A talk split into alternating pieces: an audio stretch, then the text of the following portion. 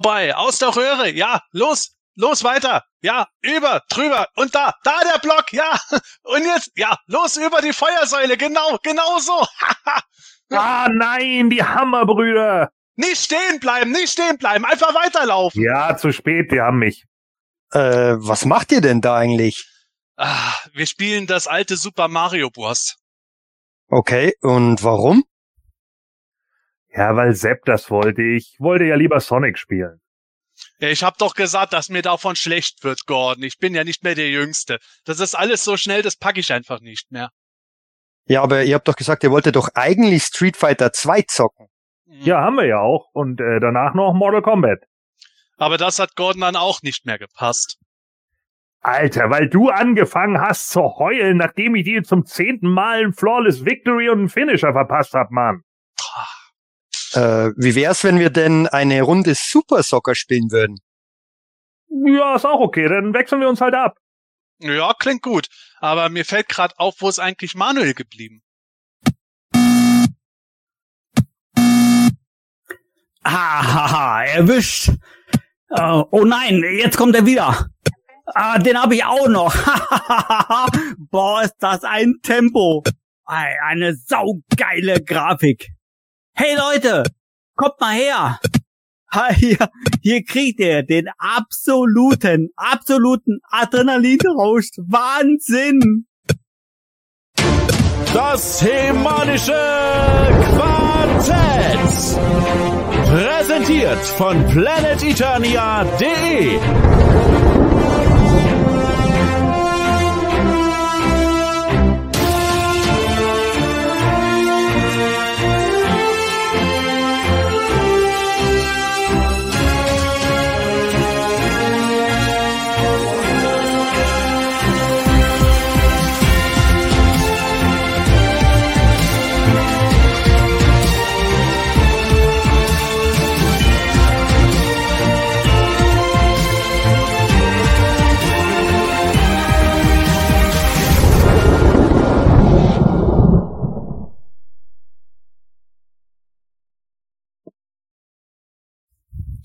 Oh mein Gott. Ah.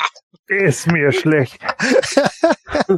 Herzlich willkommen, liebe Hörer und Zuschauer, zum Himanischen Quartett Folge 256.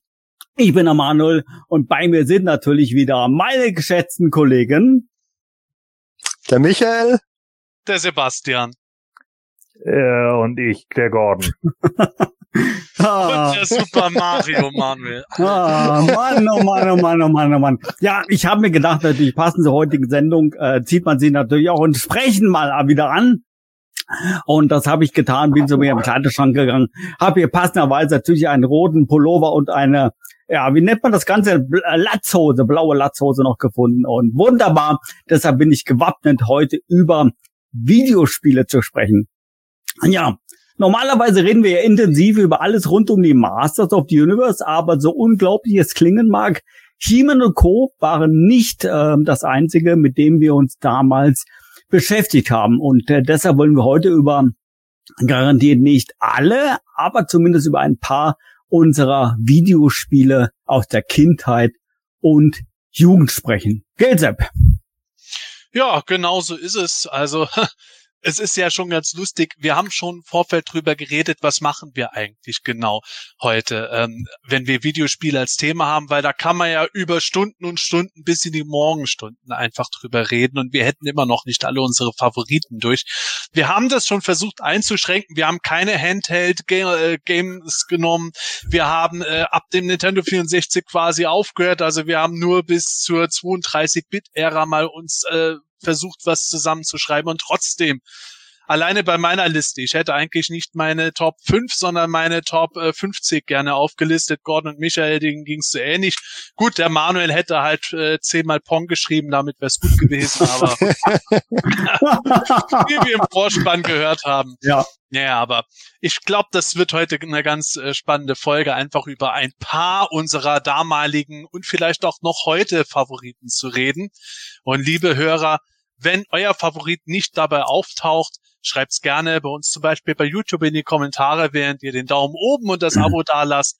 Aber ähm, wir haben ja vielleicht auch mal in Zukunft wieder eine Folge, wo wir über weitere Videospiele reden. Absolut, ja, tatsächlich. Und vielleicht ist ja doch äh, bei irgendjemand von uns auch ein Masters of the Universe Spiel in den Top 5. Ich glaube zwar nicht dran, aber es gäbe ja, es gäbe ja theoretisch welche. Ja. Ähm, eine kleine Anekdote kannst du mal erzählen. ähm, Sepp, eine kleine Anekdote kannst du dir mal ganz kurz erzählen. Äh, Die Sendung war ursprünglich etwas anders konzipiert und wie man ja weiß, ich bin ja der Älteste hier in der Runde und das hat sich dann tatsächlich bei dem ursprünglichen Konzept bei dieser Sendung dann bemerkbar gemacht. Ich weiß gar nicht mehr genau, Sepp, deshalb du mal, dass ich dir zurückgeschrieben habe. Ich kann zu diesem Thema nichts sagen, weil ich es überhaupt nicht mehr gespielt habe. Was war das nochmal? Gott, ich weiß Ja, es jetzt selber gar nicht mehr. war- genau, Was, was da war, war das nicht so, dass du gesagt hast, du hast nie Super Nintendo gespielt? Ja, ich glaube, das war's. Ich glaube, das war's, ja. Ir- irgend- Was das? Oh mein Gott. Irgendwas in der Richtung. Okay. auch schon irgendwie gesagt. Also acht, Achtung, Spoiler, liebe, liebe Zuhörer. Äh, bei meinen Favoriten sind kurioserweise am Ende Hm. nur Super Nintendo-Spiele gelandet. Obwohl ich von so vielen Plattformen ja alles vorher zusammengeschrieben habe. Und dann habe ich bei Manuel irgendwas dann darüber erzählt. Und dann, Ah, ja, mhm. müssen wir mal gucken, wenn dann irgendwie jeder dasselbe Spiel hat und so Ma Manuel dann so, nö, das kann nicht passieren, weil habt es nie. Stimmt, stimmt. Ich, ich glaube, ich glaube, wir sollten nur Spiele aus der Super NES-Zeit nennen. So war's, glaube ich. Und da habe ich dann gesagt, du, das, ah, so funktioniert, war's, ja. das funktioniert nicht, weil ich habe kein äh, Super NES gehabt. Lass uns doch lieber mal allgemein Computerspieler, äh, zumindest mal zeitlich dann aus den 80er, mit 90er dann mal rausholen. Dann kann ich zumindest mal ein bisschen äh, dran teilnehmen. ah, ja, Ich ja, hätte auch ja, ja. erwartet, dass du dann gesagt hättest, nee, ich hatte damals nur einen Mega Drive oder sowas, aber du bist Ah. ja ein Computer-Crack halt einfach. Ja, ja, der tatsächlich. Also ich weiß natürlich, was ihr alle gewählt habt. Äh, Du hast es gerade einleitend gesagt, äh, Sepp. Jeder von uns hat so vier, fünf Spiele mal rausgesucht, aber das soll nicht bedeuten, dass das unsere Top-Favoriten sind, sondern das sind einfach Spiele, über die wir heute mal ein bisschen sprechen wollen. Und jeder von uns hat natürlich noch viele weitere Spiele, äh, die er früher gezockt hat. Also wie gesagt, Jetzt brichst du gerade bei mir weg, Manuel. Bei mir nicht. Ja, ist das danke StreamYard. Bei mir auch. ist. Oder es ist meine Stimme selber, wer weiß. Aber äh, was ich sagen wollte, ist, äh, wie gesagt, äh, bitte nagelt uns nicht fest auf diese fünf Spiele, die wir ausgewählt haben. Äh, Sepp hat es auch schon gesagt. Vielleicht, wenn das Thema hier gut ankommt, machen wir noch mal eine Fortsetzung irgendwann und sprechen dann vielleicht auch über andere Konsolen. Ja, einleitend äh, tatsächlich, ja, ich habe es gerade schon äh, erwähnt gehabt. Ähm, wir haben uns jetzt mal festgelegt auf die ähm, ja 80er, Mitte 90er Jahre. Äh, tatsächlich sind die Spiele, die wir rausgesucht haben, alle zwischen 1982 1995 so plus minus rausgekommen. Ich habe mir mal die Mühe gemacht, da ein bisschen mal nachzugoogeln. Du hast Recherche betrieben? Ich für habe ein bisschen recherchiert. Das doch Unglaublich. nie. Unglaublich.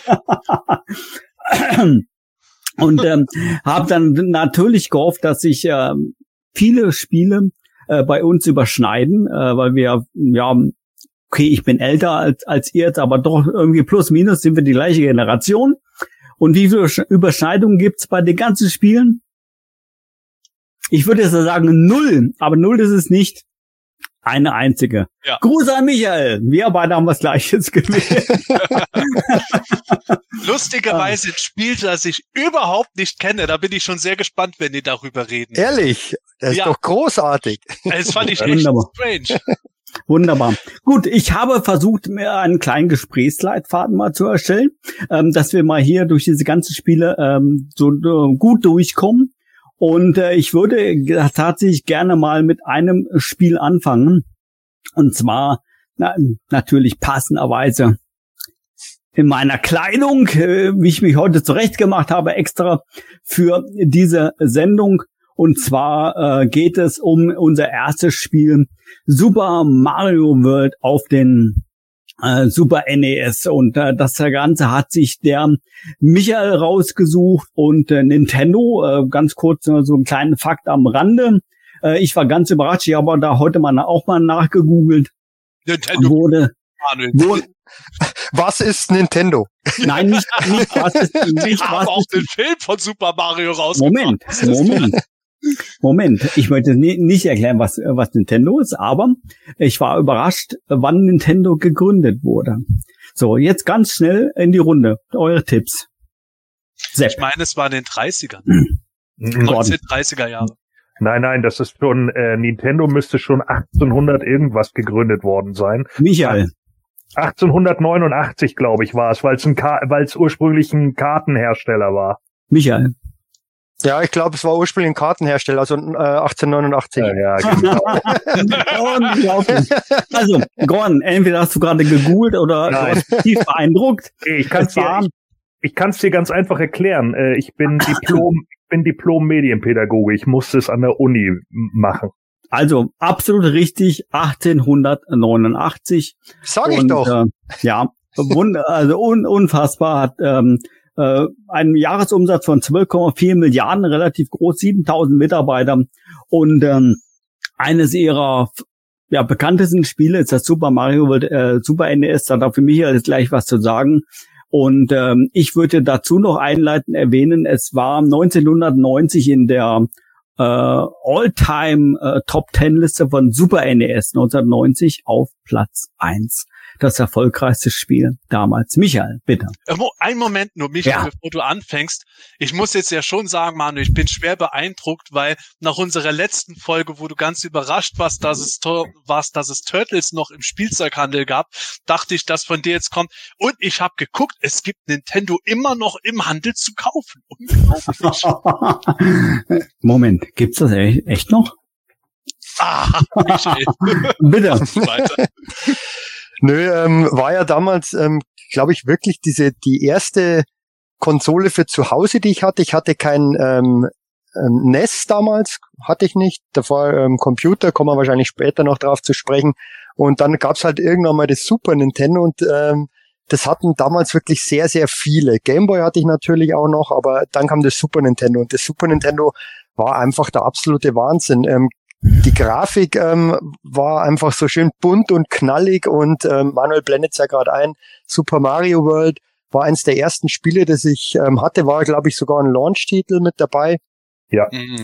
Ähm, ich glaube auch F-Zero war auch noch ein Launch-Titel, wenn mich nicht alles ja. täuscht. Also die ganz frühen Spiele und Mario World war einfach der Hammer. Ähm, grafisch top, die ganzen Funktionen, die es da gab. Und ähm, ich habe es vorher nie gespielt. Super Mario 3 auf dem ähm, NES muss ja auch großartig sein. Also mittlerweile habe ich, ich habe es nie durchgespielt, aber ich habe immer mal wieder reingespielt, muss ja auch ein tolles Spiel sein. Aber ich finde, die Grafik hier ist halt doch nochmal ein anderes Level.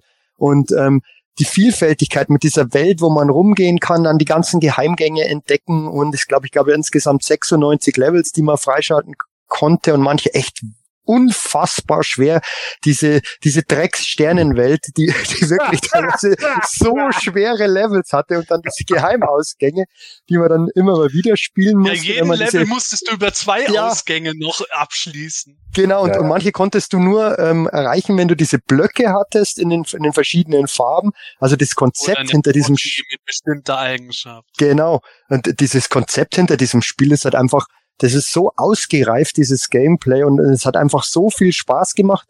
War wahnsinnig schwer an manchen Stellen, aber aus meiner Sicht nie unfair im Gegensatz zu anderen Spielen. Und, und, und das, glaube ich, war auch ein Riesenunterschied. Und dann mit diesen Speicherpunkten war es halt auch super. Und ähm, es hat lange gedauert, bis ich wirklich mal alle 96 Levels dann ähm, hatte, aber irgendwann hatte ich es halt dann mal. Und selbst danach, als man das geschafft hat, ähm, war trotzdem der Spielspaß einfach, einfach großartig, vor allem mit dem, dem Yoshi, dieses Konzept, ähm, einfach super. Also, hat einfach tierisch Spaß gemacht. Ich, ich kenne auch niemand, der dieses Spiel nicht großartig findet. Ja, Shigeru Miyamoto hat ja ähm, äh, arbeitet ja heute noch äh, am, am Mario Franchise, ne? Äh, und und äh, gerade Nintendo ist ja seit eigentlich seit den 80ern, was ihre Franchises angeht, auch sehr pingelig, was gerade so die die die Spielbarkeit angeht, ne? Also es gibt ja wenig Mario Spiele, bei denen man wirklich sagen kann, wow, das sind Stinker. Also gut, wenn man jetzt das Philips CDI Bullshit Ding nimmt oder so, meinetwegen. Aber die meisten anderen Games funktionieren halt einfach auch. Ne? Und Super Mario World war halt ursprünglich konzipiert als Super Mario 4 war ja auch der Working Title, der dann halt später Super Mario 4 für eins der Handhelds, glaube ich, genutzt wurde oder sowas. Aber letzten Endes halt genau das. Ne? Man hat halt mit Super Mario 3 einfach einen unglaublichen Klassiker geschaffen. Wird ja nicht zum Spaß immer von, von allen möglichen NES-Anhängern irgendwie als die Nummer eins überhaupt angesehen. Und dann musste man natürlich nachlegen. Ne? Und die, die haben, die haben so viele Testläufe mit dem Ding gemacht, dass das auch wirklich rund läuft, das Game. Äh, das, das war halt ein Bringer als, als Opener. Ne? Also dagegen tut mir leid, aber ich meine auch, auch wenn es sicherlich auch in Ordnung war für damals, aber ein Pilot Wings, das zum Beispiel auch ein Starttitel für den Super Nintendo war, stinkt halt gegen Super Mario World einfach ab. Und ich muss ähm, noch eine Ergänzung vielleicht. Ähm, es, wir haben ja gesagt, wir, wir spezialisieren uns jetzt hier oder gehen bis zur 64-Bit-Ära. Ich finde einfach auch, ähm, bei mir ist das nach wie vor so, ich, ich ähm, spiele wahnsinnig gern diese Retro-Spiele, wenn ich überhaupt Zeit habe. Aber wenn ich das mache, dann nur die Retro-Spiele eigentlich, weil ich diese Grafik, diese 2D-Grafik schon immer lieber mochte, als dann später diese, diese 3D-Grafik. Vor allem vom Nintendo 64, da konnte ich erstmal überhaupt nichts damit anfangen. Das ja. war zwar vielleicht ähm, mhm. technisch beeindruckend oder auch Pilot Wings, was du jetzt gesagt hast, Gordon, ähm, mit, mit diesem, mit diesem Pseudo-3D-Effekt, den auch ähm, ja F-Zero hatte. F-Zero fand ich auch super, aber, ähm, aber, aber ich finde, die, gerade diese 2D-Grafik in, in absolut ausgereifter Form, die macht's halt einfach aus. Und das, das, das war auch ein mhm. Grund, warum dieses einfach so ein tolles Spiel war und ist. Ja. Äh, interessant äh, finde ich, äh, dass du dieses Spiel wirklich in deine Top 5 mit aufgenommen hast, worüber du heute mit sprechen möchtest. Sepp hat fast das gleiche getan. Allerdings hat er Teil 2 äh, in seine Liste mit aufgenommen. Super Mario World 2. Ähm, vielleicht können wir mal jetzt ganz, äh, ganz kurz klären, Michael, warum du nicht Teil 2? Sepp, warum du nicht Teil 1? Aber Sepp natürlich erklär, was begeistert dich an Teil 2? Ja, ähm, meine Erklärung ist auch im Grunde direkt die Antwort auf deine Frage. Äh, Super Mario World 2 Yoshi's Island war damals mein letzter Super Nintendo-Titel, meiner Meinung nach auch der letzte große SNES-Titel, den es gab. Ich war damals ein bisschen enttäuscht, weil ich es innerhalb von 24 Stunden durchgespielt hatte, aber ich fand, dass das halt nochmal für das SNES alles rausgeholt hat, was man im 2D-Bereich irgendwo machen konnte die Grafik, die einfach äh, so aussah, als wäre es schon fast mit Filzstift gezeichnet und sowas. Das war schon unglaublich. Und die, äh, ja, die Welt, die sie dabei dann halt gebaut haben, da haben sich natürlich dann auch Sachen immer wieder geändert. Man konnte das Spiel zigmal durchspielen, um eben jede Blume, jede rote Münze, alles zu finden.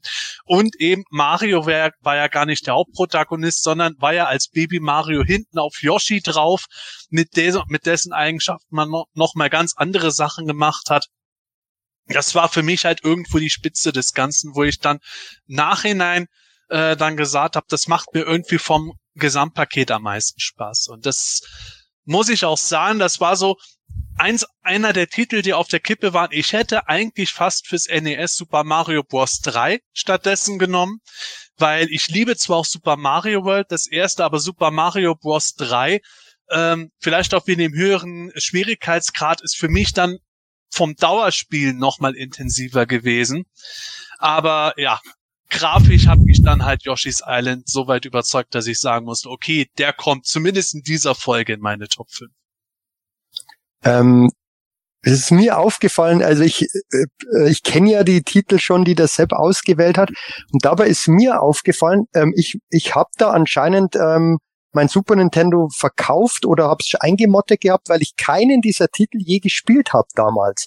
Ähm, das waren wahrscheinlich bei dir lauter relativ späte Titel, zumindest teilweise. Zumindest hab, hat, hat, hatte ich die nicht und meine Kumpels hatten die auch nicht. Ähm, aus irgendeinem Grund weiß ich nicht warum, und zwar bei allen deinen, deinen deiner Spiele, weiß ich nicht. Ich glaube, das war dann bei mir relativ schnell. Ich habe schon lang Super Nintendo gespielt, aber dann war wahrscheinlich an einem bestimmten Punkt Schluss und habe hab nicht mehr gespielt und ähm, das, deshalb habe ich manche, die wie auch Yoshi's Island ähm, dann danach gespielt als ich erwachsen, als Erwachsener, aber nicht als Jugendlicher. Immerhin hast du gespielt. Ich nicht. ja, das stimmt. Na komm, Manuel, du hast schon mit den Frauen gespielt. Ah, lass mich überlegen. Äh, das, mit mir. das Super Mario World äh, 2, ähm, wann kam denn das ungefähr raus? Äh, Ich glaub, 1995. 94? Ich habe 95 habe ich mir aufgeschrieben in, in Europa. Gut, äh, 95, ja, Gottes Willen, ja, da war ich schon, äh, Gottes Willen, da war ich schon 19. Meine Güte, okay. Hör mal, ich war da auch, äh, ich war da auch 14, wo man gesagt hat, eigentlich Ja. wäre das die Zeit gewesen. Und ja, äh, ich habe auch andere Spiele gespielt, die ein bisschen für Ältere waren. Aber ja, das war so der letzte Titel, der auch Hm. für eine jüngere Generation oder für jüngere Leute eher geeignet war, die ich dann auch super geil fand. Ja, dieses äh, Super Mario World ähm, 1 und 2, äh, die ähm, charakterisiert man ja so als ähm, ähm, wie, wie nennt man das? Plattform-Game, Jump-and-Run-Game, also wo du Ja. quasi an dieser äh, 2D-Welt, hast du gesagt, Michael, quasi dann von, von links nach rechts sich bewegst und so weiter und so fort. Und ähm, die waren bei uns hier in der Runde zumindest relativ beliebt. Wir haben alleine sieben Spiele ausgesucht, die auf diesem Spielkonzept basieren. Mag jetzt ein Zeichen, ein Zeuge der Zeit äh, sein, natürlich, wo wir damit gespielt haben. Ähm, unter anderem hat der Gordon auch ein solches Spiel herausgesucht. Wir springen ein wenig durch die Gegend und äh, zwar hat er Turrican auf dem Amiga gespielt und das ist doch äh, vom Spielprinzip her, von der Spieltechnik her geht es ja, glaube ich, in die gleiche Richtung, Gordon. Ja, es ist ein Jump and Shoot, ne? Das ist ein bisschen anders. Also Jump and Runs sind ja äh, ursprünglich ja immer nur auf einem Bild gewesen und dann hat Mario Bros, der erste, also Super Mario Bros, äh, das Original hat dann halt einen neuen Standard gesetzt und letzten Endes dann irgendwie die die ähm, die Videospielindustrie ja halt revolutioniert, ne? Weil ähm, Atari damals halt den großen Crash hatte. Ich kann da übrigens äh, euch ein Buch empfehlen. Äh, vielleicht blendest mal eben kurz ein, ja. Äh, The Ultimate History of Video Games habe ich übrigens auch damals für meine Diploma, ich habe ja meine Diplomarbeit über Videospiele geschrieben, über Sucht, äh, suchtähnliche Tendenzen. Damals war Videospielsucht ja noch nicht anerkannt, ist es ja mittlerweile. Äh, ist ja früher nicht der Fall gewesen. Das heißt also, Krankenkassen wollten darüber nicht. Guck mal, jetzt schon alle im, im, im, im Chat wieder, oh, Turrican, ja, natürlich Turrican. So, und dann, äh, äh, also auf jeden Fall, äh, äh, das war ja nicht anerkannt und, und dann hat man es halt, ähm, ja, hat man es halt letzten Endes dann, dann äh, jetzt übernommen und keine Ahnung. Und Super Mario Bros. hat halt einfach die Videospielindustrie, nachdem Atari sich ja komplett in die Nesseln gesetzt hat mit ihren Schwachsinn, haben wir irgendwie angefangen, da irgendwie Konsolen zu verkaufen, waren dann der Meinung, ja, okay, wir ka- verkaufen nochmal genauso viele Konsolen, während schon jeder Haushalt irgendwie eine in den USA hatte, also vollkommen gaga. Und dann sind sie gebrochen und dann hat NES halt wieder aufgeräumt. Und Turrican ist damals rausgekommen als eine Demo-Version für einen C64er, glaube ich, äh, als Hurricane gab es, glaube ich, damals bei der Golden 64, wenn ihr das noch kennt. Das war so ein Magazin damals, wo dann irgendwie diese Floppy Disks mit dabei waren. Und da konnte man damals die Demo spielen und äh, Chris Hülsbeck hat dann, ähm, sie haben, sie haben damals einen äh, Musiker gesucht. Das war Chris Hülsbeck und der hat dann angefangen, glaube ich, irgendwie mit dieser Soundeinheit äh, die Stecker irgendwie zu überbrücken und konnte damit mehr Töne erreichen als alle anderen. Und das, dann hat er das eingeschickt und die Leute haben, Manfred Trenz hat damals gesagt, Alter, das hast du doch nicht selber geschrieben. Hä, das kann der C64er doch gar nicht. Und dann haben sie ihn eingeladen und er hat ihnen das gezeigt und dann haben sie sofort gesagt, ja, dann bist du eingestellt.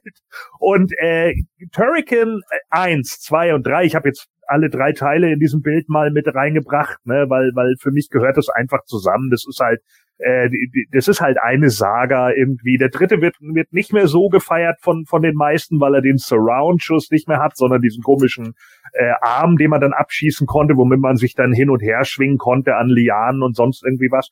Aber da war es halt tatsächlich so, ähm, Hülsbeck hat halt einen Soundtrack gebaut, der so ikonisch ist. Also jeder, der Turrican 1 und 2 gerade gespielt hat, ne, der kann immer noch sofort, wenn du, was weiß ich, keine Ahnung, Level 1, 3, die Endgegnermusiken oder sonst irgendwie was, du erkennst es immer wieder. und das ist halt was, was mir heutzutage, gerade bei heutigen Games, ganz häufig abgeht. Ich finde es super langweilig, wenn, klar, es ist beeindruckend, dass, dass Call of Duty oder, oder wie auch immer jetzt die heißen Battlefield da diese epischen Orchestren hat und bla. Aber ganz viele Melodien bleiben überhaupt nicht im Kopf. Und das war halt hier einfach, Hülsbeck hat damals gerade auf dem Amiga Stücke zusammengeballert. Der Oberhammer. Äh, Also, je, wie gesagt, jeder, der es damals gespielt hat, wird mindestens ein Stück immer noch heute im Kopf haben. Hm. Das finde ich, also Turrican ist, finde ich, wie du sagst, ein perfektes Beispiel dafür. Aber ich finde, in der damaligen Zeit war das auch bei saumäßig vielen Videospielen in den 80ern und 90ern so. Egal wie ausgefeilt es manchmal war, manchmal war es auch simpel, aber es ist einem extrem krass im Gedächtnis geblieben. Auch äh, als dann die ersten Videospiel-Soundtracks mal auf CD angeboten wurden, da ist man ja auch abgegangen wie blöde. Das äh, Gut, ich bin halt Nintendo-Guy, das habe ich noch mehr fast im Kopf als sowas wie die Turrican-Sound-Sachen. Aber auch sowas wie bei Mega Man 2 auf dem NES, auch einer meiner, sagen wir mal, One-Ups, die ich fast reingenommen hätte, wenn du nur diese, diese Dinger gehört hast. Ja. Das ist so reingefressen und wie du sagst, Turrican einmal irgendwie anmachen und dann hört man sofort das Ganze und man ist automatisch, 100%. man merkt, das Hirn läuft einfach schon den Soundtrack vor. Hm. Ja. Also tatsächlich, da habe ich auch eine ganz kleine Geschichte. Äh, damals hat sich auch Microsoft an, an Spielen versucht, äh, Anfang der 90er Jahre. Ich habe gerade die ganze Zeit überlegt, wie dieser Titel heißt. Mir fällt er gerade nicht ein. Das ist irgendwie so ein Flugsimulator gewesen. Und der hat so einen endgeilen Soundtrack gehabt, den sie sogar als Audio-CD mit dabei gepackt haben. Und ja. den habe ich selber stundenlang gehört, weil er so unfassbar gut war. Besser wie Spiel eigentlich. Gibt es, also tatsächlich äh, begeistert. Ähm, Gordon, was ich gerne noch erwähnen möchte, ähm, das Spiel Hurricane Entschuldigung, ist von Rainbow Arts und äh, genau. das hat mich äh, überrascht. Äh, das ist eine oder war, muss man sagen, die Firma gibt es mittlerweile, mittlerweile nicht mehr, ist eine deutsche Firma. Richtig, ja, die, äh, wie gesagt, Chris Hülsbeck ist Deutscher, Manfred Trenz, der daran gearbeitet hat, äh, äh, natürlich auch. Ich glaube, da war auch noch ein, äh, wie hieß der, äh, boah, jetzt muss ich kurz überlegen, ähm, äh, Eggebrecht, Julian Eggebrecht, glaube ich, hat daran mitgearbeitet. Ähm, und die haben natürlich eine Menge gemacht. Der Amiga war halt gerade in UK und in Deutschland halt besonders over. Viele in den USA kennen den Amiga gar nicht. Ne, das muss man halt auch so sehen. Also der Amiga 500 Commodore war halt gerade für uns eigentlich viel größer, aber auch ein, wie gesagt, eben auch ein riesiger Markt äh, in, im United Kingdom und und äh, das war natürlich dann genau das. Die haben halt viel daran mhm. gearbeitet. Manfred Trenz hat ja auch, äh, wenn wir wieder zu eurem Spiel kommen, Mario, äh, The Great Gianna Sisters, den Mario-Klon letzten Endes gebracht, der ja heutzutage Unsummen Kohle kostet, weil er ja damals vom Markt genommen wurde. Ne? Und es gibt ja auch noch zwei Cover-Varianten. Es gibt ja eine UK-Cover-Variante, die ich ziemlich hässlich finde. Und dann gibt's halt die, die auch äh, bei uns im Rest in Europa gelaufen ist. Aber deswegen zahlt man sich halt mittlerweile dumm und dämlich, weil Nintendo den damals halt gedroht hat. Ne? Und dann auch gesagt hat, äh, Mensch hier, äh, das geht nicht. Ne? Ihr könnt nicht einfach Mario klauen. Und da haben die natürlich gesagt, äh, wir als kleine deutsche Firma, dann nehmen wir uns mal lieber ein bisschen zurück und kämpfen mal nicht gegen den großen Verein. Hm. Ja, du hast gerade schon gesagt, ähm, Amiga ähm, wäre jetzt auch mein Eindruck gewesen, war hier relativ populär. Mhm. Allerdings äh, gab es in Amiga ja ziemlich kurz. Also ich habe mir rausgesucht, rausgesucht von 1987 lediglich bis 1991 wurde Amiga äh, verkauft. Das ist nicht richtig. Also zumindest hat Wikipedia behauptet. Ähm, Mag jetzt auch nicht alles natürlich da aufs kleinste Detail jetzt äh, stimmen, aber ja. ja, wie gesagt, ähm, Amiga selber, äh, hinter Amiga hast du gerade schon gesagt, steckte Commodore. Ja. Und äh, Commodore C64 ist auch noch ein Thema, ähm, wo wir heute drüber sprechen wollen. Einzelne Spiele von uns ähm, kommen von dem C64. Aber lass uns jetzt mal ganz kurz bei Turrican, kam 1990 raus, im Jahr 1990 bleiben, denn dort habe ich mal ein Spiel rausgesucht. Ähm, ich muss, ja, es klingt blöd, aber ich muss es schon wieder sagen, aufgrund meines Alters, ja, und Konsolen und so weiter, ähm, kam ich relativ schnell natürlich dann ähm, ähm von der Konsole weg zum PC. So angefangen mit dem 286er äh, damals, aber äh, begonnen zu spielen eigentlich mit dem 386er 40 Megahertz. Das war damals unfassbar. Lichtgeschwindigkeit. Ja. Und äh, dort ähm, äh, hatte mein mein Dad äh, hatte einen Arbeitskollegen, der hat uns dann immer äh, Spiele mitgebracht, wenn der zu Besuch da war, durften wir immer so ein bisschen ein bisschen mit zocken. Unter anderem äh, das Spiel Wing Commander. Äh, daran kann ich mich dran erinnern. Ähm, und da gab es auch mehrere Teile. Teil 1 habe ich relativ ähm, oft und lange gespielt. Ich kann über das die Details gar nicht mehr so viel sagen. außer dass du in irgendeinen interstellaren Krieg verwickelt warst äh, und äh, du dann irgendwie deine, ich nenne es jetzt mal aus dem Star Trek Genre, deine Föderation irgendwie dann verteidigen musstest und aufbauen musstest und so weiter und so fort. Von einem Planeten zum anderen fliegen. Ich habe auch ein äh, Bild mitgebracht und äh, daran kann ich mich noch äh, leibhaft erinnern, äh, genau an, ja. an diesen, an diesen ähm, Screenshot jetzt hier und es hat einfach sehr, sehr viel Spaß gemacht. Ja, habe ja, ich auch gespielt. Also ja, mach du erstmal, Michael. Ja, ich kann mich da noch dran erinnern, weil du es gerade gesagt hast, Manuel, mit dem ähm, 386er, 486er. Ähm, ich war eigentlich eher so der Konsolenspieler immer. Ähm, davor halt bei, ich hatte den selber nie, C64 bei einem, bei einem Kumpel, dann Amiga und ähm, selber dann den Schneider CPC mit, mit Datasette dann gehabt. Und dann hatte ich aber irgendwann mal, ähm, war es bei mir in der Zeit, dass ich ein, ein, ein PC bekomme und das war damals der Pentium 1 und das war ähm, irgendwie ein absolutes Monster damals. Und ähm, war ein Kumpel bei mir und der hat dann ähm, irgendwie alles eingerichtet und dann kam, haben wir eben auch da Wing Commander gespielt. Und das, ähm, der war, kann ich mich noch erinnern, der war dann hin und weg, weil das so flüssig lief im Gegensatz zu seinem Rechner. Ähm, ich hatte da eigentlich gar nicht so richtig den Bezug dazu, weil, äh, wie gesagt, ähm, bei Konsolen oder bei anderen Sachen, das packt mal rein und dann läuft das halt einfach. Aber dass, dass das dann so himmelweite Unterschiede macht in der mhm. Grafik, mhm. das war mir damals gar nicht bewusst. Das ja. Spiel selber fand ich nämlich ehrlich gesagt gar nicht so prickelnd, aber, aber die Grafik war, war ziemlich beeindruckend ja, ich, für ich erinnere, Verhältnisse. Ich erinnere mich, dass es äh, stellenweise etwas langatmig war, wenn du von einem Planeten zum anderen geflogen bist. Quasi Echtzeit. und ähm, ja, ganz so schlimm war es nicht, aber, aber ja, ich, ich weiß, was du meinst und auch den Punkt, äh, dass du bei, bei einem PC natürlich immer Probleme hattest mit dem Arbeitsspeicher, mit der Grafikkarte und so weiter. Ähm, ja. Da hast du ja um jedes Kilobyte kämpfen müssen, damit das Spiel überhaupt läuft. Und da war eine Konsole natürlich viel angenehmer. Also ähm, klar, äh, die, die Cartridge rein und dann funktioniert das Ganze. Aber das Spiel tatsächlich ist mir noch im, im Gedächtnis geblieben. Ähm, ja, Sepp, ergänze noch. Also Wing Commander war so eines der Spiele, die haben mich echt gesagt nie gereizt. Aber das ist halt bei mir so mit diesen ganzen äh, Spielen gewesen, wo ich dann das Gefühl hatte, da tauche ich jetzt nicht so in die Welt ein, wie ich es gerne hätte. Wobei ich zu meiner Schande gestehen muss, ich war nie der große Rollenspieler auch. Deswegen habe ich auch zum Beispiel, ich glaube, keiner von uns hat irgendeinen Zelda-Titel für diese Folge irgendwo mit drin.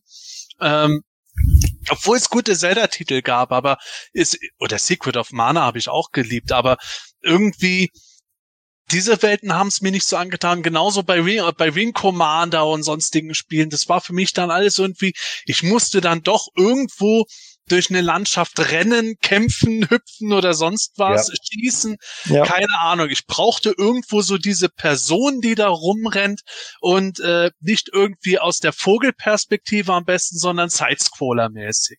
Dann war ich irgendwo am ehesten äh, zufriedenzustellen. Aber ich weiß das auch noch, dass ich das bei äh, Freunden dann auch geschaut habe, wenn die Wing Commander gespielt haben. Das war schon ganz äh, ganz nett dann irgendwie zu sehen. Dann hast du daneben dann irgendwie deine PC-Games, Zeitschrift oder was auch immer, es war dann noch durchgeblättert. Ah, hat auch cool gespielt. Ah ja, ah, okay. Das war für mich dann deswegen so ein typischer Zuschautitel. Ja, genau. Äh, äh, letzten Endes haben wir ja damals so gesehen auch schon das gemacht, was heute Leute zu, zu Millionen machen, ne? Let's Plays angucken, so. Man sitzt halt da und guckt sich das dann halt mit an und sitzt dann da so, genau. Ja, ja, nee, versuch mal, versuch, nee, da hättest du jetzt springen müssen. ne, so. Und dann, ja, keine Ahnung, Wing Commander war für mich halt, ja, war, also war grafisch natürlich beeindruckend. Ein Kumpel von mir hatte das auch für einen Amiga, ähm, war auch auf etlichen Disketten irgendwie. Also ich hatte ja damals irgendwie noch drei, neben an meinem Amiga hatte ich noch drei externe Diskettenlaufwerke dran. Und das war immer noch ganz, es war relativ luxuriös in dem Moment, weil ähm, du dann teilweise überhaupt nicht die, die Disketten wechseln musstest. Nur, es gab natürlich auch Games, die externe Diskettenlaufwerke nicht unterstützt haben, weil die dann gesagt haben, ja, davon sind wir nicht ausgegangen, dass es die gibt. Dann wurden die nicht erkannt oder so. Dann muss man die halt wechseln und wechseln und wechseln und keine Ahnung. Ne? Es gab ja so Spiele wie Monkey Island oder so, Point-and-Click-Adventures, die dann auch sehr viele Disketten hatten, wo man dann auch, oder Monkey Island 2, glaube ich, äh, äh, wo es dann halt irgendwann schon ziemlich anstrengend wurde, äh, was das anging. Wing Commander fand ich immer ganz interessant, habe aber nie wirklich selber gespielt Und dann irgendwann habe ich diesen beschissenen Film mit Freddie Prince Jr. und Matthew Lillard gesehen und habe gedacht, oh, bitte nicht. Aber ähm, äh, jetzt, wo du, wo du gerade Point-and-Click-Adventure ähm, erwähnst, äh, der nächste Titel ist tatsächlich der Titel, den ich mir rausgesucht habe, aber auch der Michael rausgesucht hat. Deshalb, Michael, darfst du jetzt mal ein wenig davon er äh, erzählen. Äh, ja, ich habe es gerade schon weggenommen, Adventure, aber eigentlich ist der Aufhänger eigentlich gewesen, du hast ihn auf dem PC gespielt. So habe ich es mir notiert, äh, Michael, das Spiel. Äh, genauso wie ich Winkoman auf dem PC gespielt habe, aber endgeiler Titel. Erzähl mal ein bisschen. Genau, und da geht's um den Nachfolger von Maniac Mansion, ähm, Day of the Tentacle. Und das war einfach für mich ähm, so, so ungefähr das ist das großartigste Point-and-Click-Adventure überhaupt. LucasArts war sowieso äh, der Hammer. Ähm, gibt's ja einfach viele Titel, die die absolut zeitlos sind und damals auch wirklich auf dem C64 Maniac Mansion, das ähm, auch bei einem Freund schon gespielt, das war einfach so herrlich abgedreht und oh. und und und der Nachfolger hat das Ganze nochmal auf die Spitze getrieben, finde ich. Und ähm, und, ja. und, und hat auch so allein dieses coole Feature, dass du zu diesem Spielautomaten hingehen kannst äh, und dann das komplette Maniac Mansion da spielen. Das ähm, war der Hammer. Ein, einfach absolut brillant. Ähm, die haben die haben es einfach drauf gehabt und, und und dieser Witz, der da dabei war und diese drei ja. Zeitebenen in diesen, Toll. die man die man da bedienen muss und dann hin und her springen. Charakterwechsel. Und, ja. und die Rätsel waren einfach verdammt schwer. Ich weiß noch, das hat ein Kumpel, ich, wir haben das beim Kumpel gespielt und ähm, der hat sich das dann halt irgendwann gekauft und wir, wir gespielt und dann ähm, irgendwann war man so entnervt, weil man einfach nicht mehr weiterkam, ähm, irgendwie draußen dann zum Basketballspielen gegangen, dann wieder zurückkommen und man, wie man sich freut, wenn man wieder einen Schritt weiterkommt und wieder eins dieser ver verrückten Rätsel löst. Äh, das ist ja jetzt, kann man ja auch stellvertretend sehen, für, hat nämlich hier jetzt auch keiner für Monkey Island, ähm, hätte natürlich oh, auch ja. einen Platz hier verdient. Keine das Frage. Das ist halt das Geile, also Day of the Tentacle sagt mir wirklich bis auch die Grafik, ich habe so das Gefühl, irgendwie, es kommt mir entfernt bekannt vor, aber ich bin mir sicher, ich habe es nie irgendwo gespielt oder bei jemandem gesehen. Aber du sagst es, die LucasArts-Titel, Secret of Monkey Island und so, so legendär. Und genau dieser Witz, von dem du jetzt von dem Spiel, das ich jetzt leider nicht kenne, redest, das hat sich ja bei den äh, LucasArts-Spielen halt so fortgesetzt, finde ich. Du merkst es halt irgendwo, dass das dieselbe Crew war.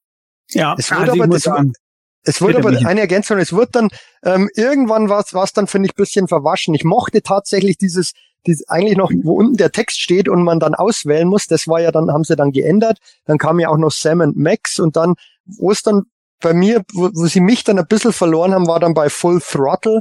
Das fand ich ja. irgendwie dann schon nicht mehr so gut ähm, und dann habe ich eigentlich damit aufgehört. Ähm, es, es kamen jetzt vor, vor wenigen Jahren, glaube ich, ja noch ein paar so Retro-Titel raus ähm, auch von, von den Machern von damals, ich weiß jetzt nicht mehr, wie die heißen, Gordon weiß sicher, ähm, habe ich auch gespielt damals, ähm, vor paar Jahren war das. Ja, ähm, oh Gott. Äh, Ach, äh, irgend so ein Kriminalfall auch. Ähm, ja, ja, ja. Ähm, ich komme noch drauf, ja, ja. Ja, aber das, das war auch cool. Aber wie gesagt, bei Full Throttle war dann bei mir so ein bisschen, bisschen Schluss mit diesen Point-and-Click-Adventures, aber, aber da hat so viele gute Sachen gegeben, unglaublich. Ja. Also tatsächlich, also das für mich äh, damals war das eigentlich so ein äh, Erfolgsrezept, wenn ein neues Spiel rausgekommen ist von Lucasfilm oder dann später Lucas Arts, ähm, konnte eigentlich davon ausgehen, dass es ein geiles Spiel einfach war. Ja. Ähm, ja. Ich habe mir auch noch einen Titel rausgesucht äh, von der, von der aus der gleichen Spiele. Äh, die späteren Spiele, da wurde war ich wieder zu alt, also sicherlich recht, Michael, die haben dann weniger, ähm, ähm, waren dann weniger attraktiv. Ich erinnere mich allerdings noch, dass äh, zur damaligen Zeit ähm, Sierra, ich glaube die Firma ist nur Sierra, äh, ja. der große Konkurrenz, sage ich jetzt mal, war zu den Adventure-Spielen, zu LucasArts, ähm, Spiele wie Space Quest, King's Quest, Larry Lava und was es dann hier alles gab. Ja. Aber da war eigentlich für mich grundsätzlich immer so der Punkt, ich habe die nicht gerne gespielt, weil äh, bei Sierra mein Eindruck. Der mag täuschen, aber es war mein Eindruck, du um je, bei jeder Ecke hast sterben können ja. und dann quasi von vorne beginnen müssen, wenn du nicht gespeichert hast oder sowas. Police Quest war die Hölle, der ah. erste. So, und die Hölle. war das nicht bei so vielen Spielen, bis sie mal Anfang angefangen haben mit Passwörtern, also Konsolencamps ja. mit Passwörtern ja. und Speicherchips, war das bei allen Games nicht eigentlich sowieso oft schon auf so einem fast unfairen Level? Ich meine, es gibt ja auch dieses berühmte Ding irgendwie, es gibt schwer und es gibt NES schwer. Also da gibt es ja wirklich Dinger, wo du auch heute noch irgendwie denkst, dass sie das einfach Kindern gegeben haben, das ist unglaublich. Und Ja. auch wenn du dann irgendwie mal zwölf warst, also auch Point-and-Click-Adventures, manchmal waren einfach Sachen, an denen du gedacht hast, du verzweifelst. Ja, die, die Rätsel mit Sicherheit. Aber mein Eindruck wäre gewesen, bei Lukas Arts bist du, ich will nicht sagen nie gestorben, aber weniger gestorben. Da war es dann eher irgendwie so, dass dann Indiana Jones oder ein anderer Spielcharakter gesagt hat, oh, das mach mal lieber nicht, das ist keine gute Idee. Dann hat er es auch nicht getan. Bei Sierra hätte er es getan, wäre krepiert. Ja. Naja, gut, da hättest du, da hättest du mal fürs äh, wieder SNES die Star Wars Spiele dort spielen müssen, die Jump and Shoot Spiele. Also, Ja. also die sind genau das gewesen, Au- auch Sidescroller, aber du konntest eigentlich auf leichtester Stufe trotzdem jede Sekunde draufgehen. Ja, ja, ja. Aber, aber Hier. ein legendäres Rätsel noch, das weiß ich, das konntest du eigentlich überhaupt nicht wissen, wenn du nicht Englisch sprichst. Bei, bei, bei Mon- Monkey Island, glaube ich, war das, wo man diesen Affen nutzen musste als, als Schraubenschlüssel. Und auf Englisch Monkey halt Monkey Wrench, Wrench. Und, und, und das, das wussten wir halt einfach nicht. Ja. Und da kommst du nicht drauf. Äh, das ist natürlich Gott. äh, äh, brillante Idee, aber, aber das, das hat im Deutschen dann nicht funktioniert. Und ähm, eine Sache Ja. muss da, finde ich, noch erwähnt werden bei diesen Spielen. Ich glaube, das gab es bei Day of the Tentacle, gab es das auch noch, die, die, diese, diese Kopiercodes, die es damals gab, mit diesen Ja. Scheiben und, und mit, mit, mit den durchsichtigen Dingern, mit, wo man dann drehen musste und einen bestimmten Code spielen musste, sonst konntest du nur so und so weit spielen und dann war halt Schluss. Und das war leider bei manchen Spielen, die man halt früher so hatte, weil man äh, diese Scheibe weggeschmissen hat, nachdem man sich das Original gekauft hat, natürlich. und dann, dann ging's nicht mehr. Ähm, Mhm. das, das war schon, äh, die, und die waren auch bei denen nämlich extrem kreativ gestaltet, finde ich. Mhm. Ja. Äh, mein Ähm. Rice N vom Champion Talk ist gerade mit im, im Chat und er hat äh, das Spiel genannt, äh, Michael. Äh, Timbleweed Park. Ja, genau. War auch, Ja. war super, habe ich gespielt.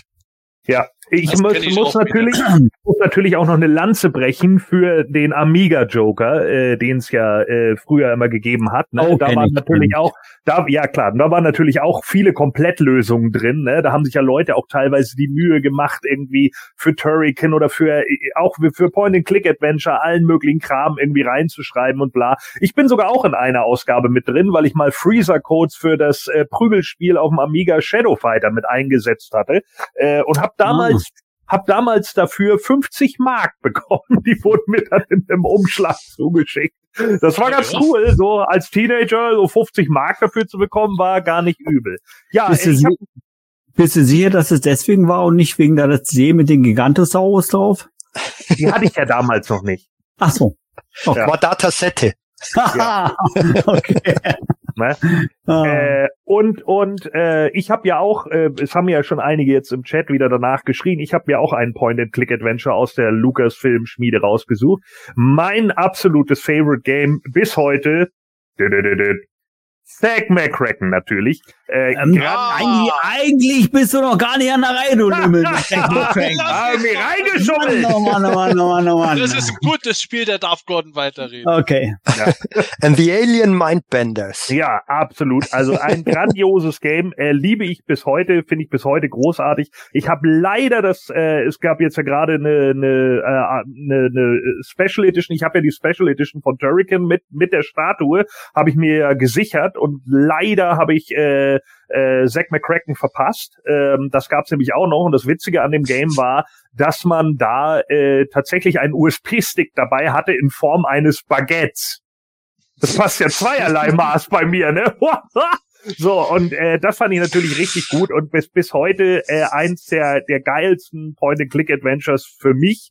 Äh, ich fand den zweiten äh, Between Time and Space auch gut, aber nicht so gut wie das Original. Das Original ist einfach der Oberhammer. Und vor allen Dingen, dass sie da den Maniac Mansion Witz immer noch drinne haben auf, auf dem Mars, wo du dann irgendwie das Kettensägenbenzin, weil es ja überall immer diese, äh, damals ging ja schon Urban Legends los, ne? Ja, du kannst die Kettensäge bei Maniac Mansion, da gibt's irgendwo, wenn du das machst und wenn du das machst, dann kriegst du das Benzin. Und dass sie den Witz, dieses, diese Urban Legend da schon verarscht haben, dass du auf dem Mars bist und dann ist da Kettensägenbenzin und wenn du Leslie nimmst und es anklickst, dreht sie sich um und sagt, das Spiel, das ist für ein anderes Spiel. Hm. Aber sag, Ja, sag, sage aber- mal, sage mal, Gordon, äh, war es aber nicht so, dass bei Maniac Menschen, die waren ja auf wenige Ebenen miteinander verbunden, dass es dort das Benzin gab, aber keine Kettensäge?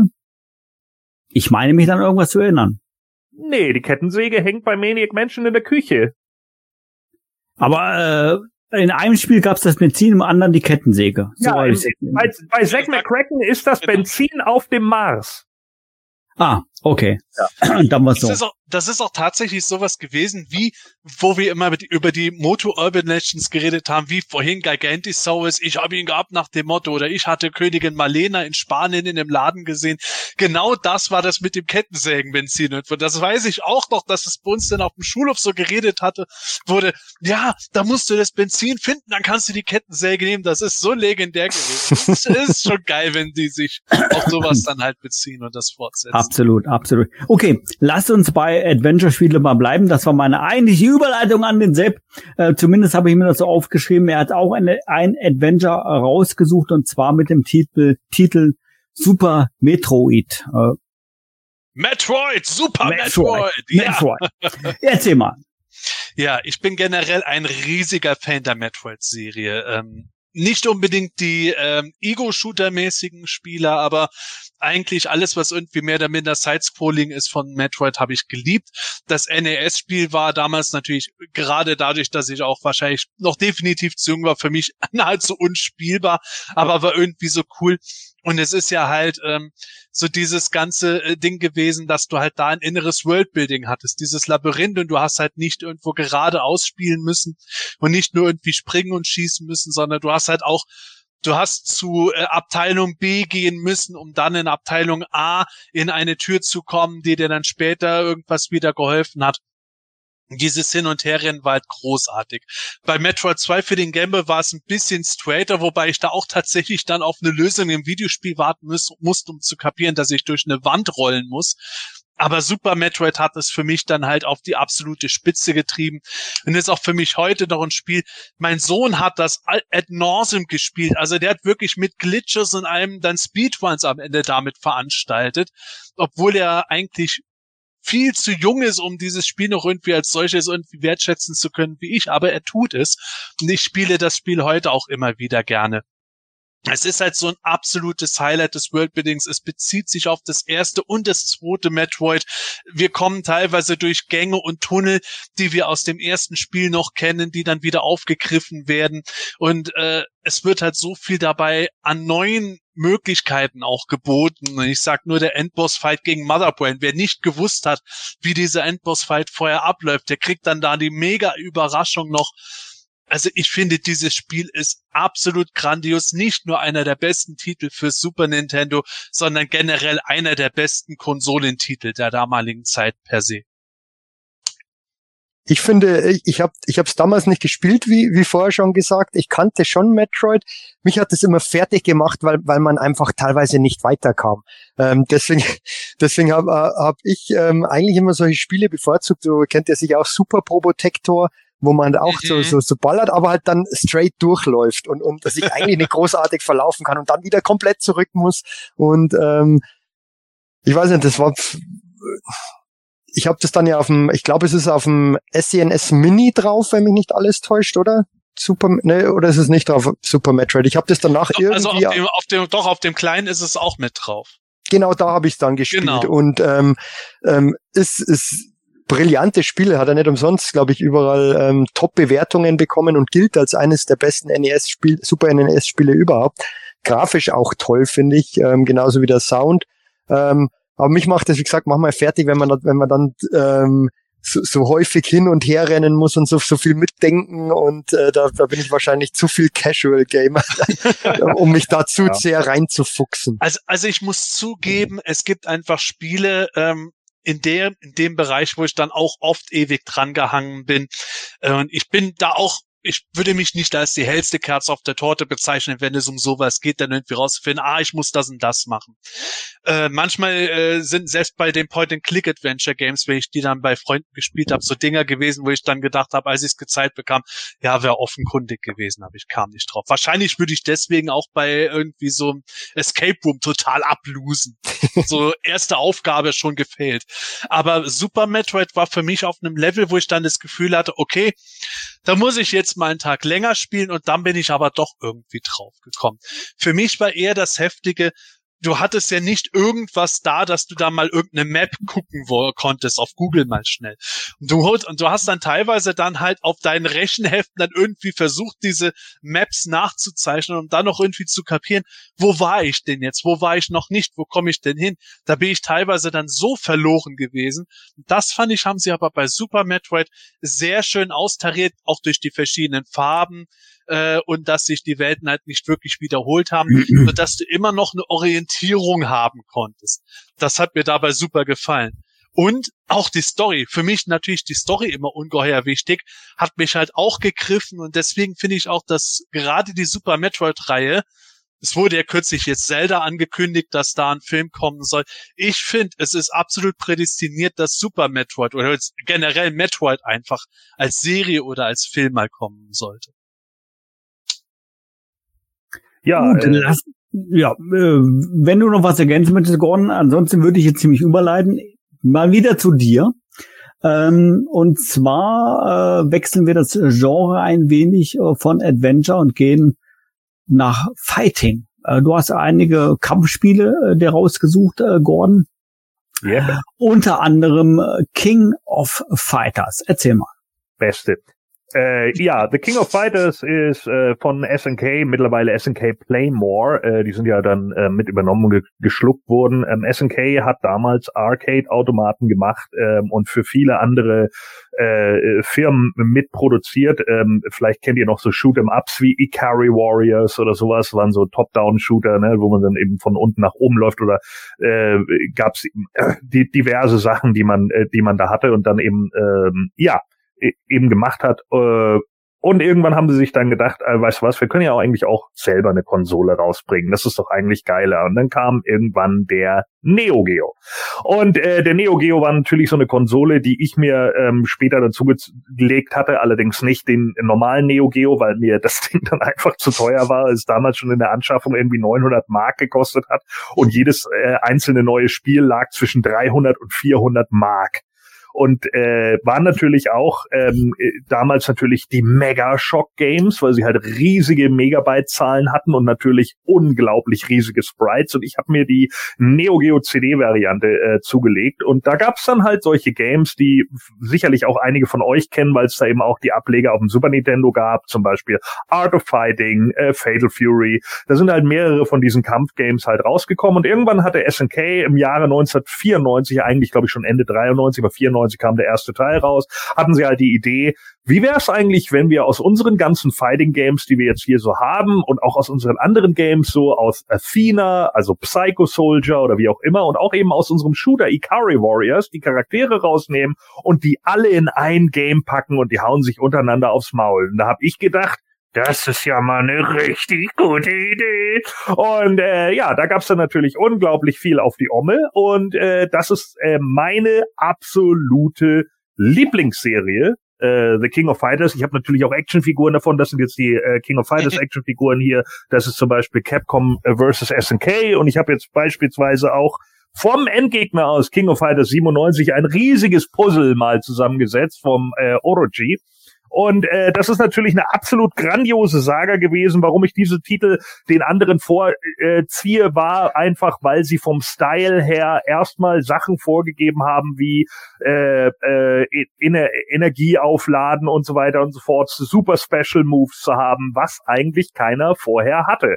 Street Fighter hat das ja später übernommen, also Street Fighter äh, 2 hat das dann übernommen, zum Beispiel in Super Street Fighter 2 und später natürlich bei Street Fighter Alpha ist das äh, was gewesen, was natürlich übernommen wurde. Und ja, äh, ich habe Street Fighter 2 auch mit in meiner Liste drin, einfach weil es ein ausgeklügeltes Kampfsystem war. Aber die Storylines bei King of Fighters und die Charakterentwicklung, dass es teilweise sogar so weit ging, dass einige Leute ihre Special Moves geändert haben aufgrund der Story.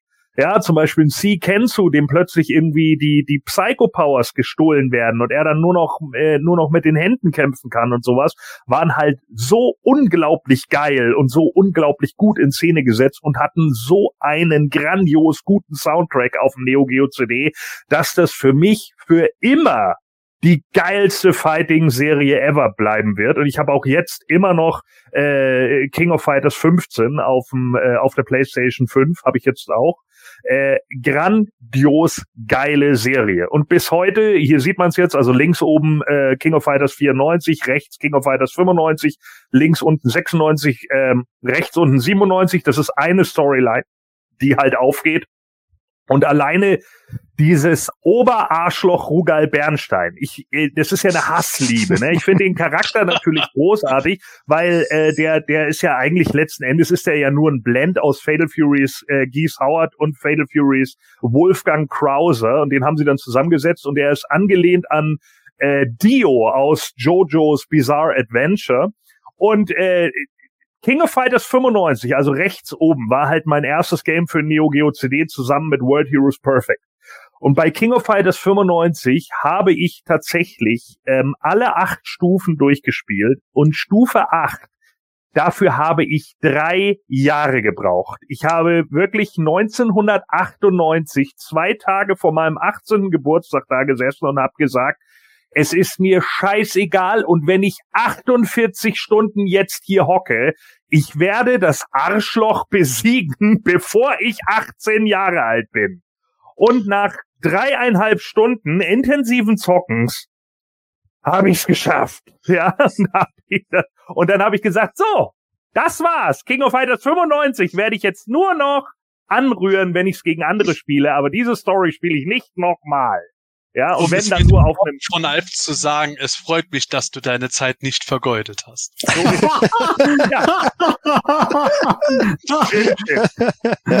ja.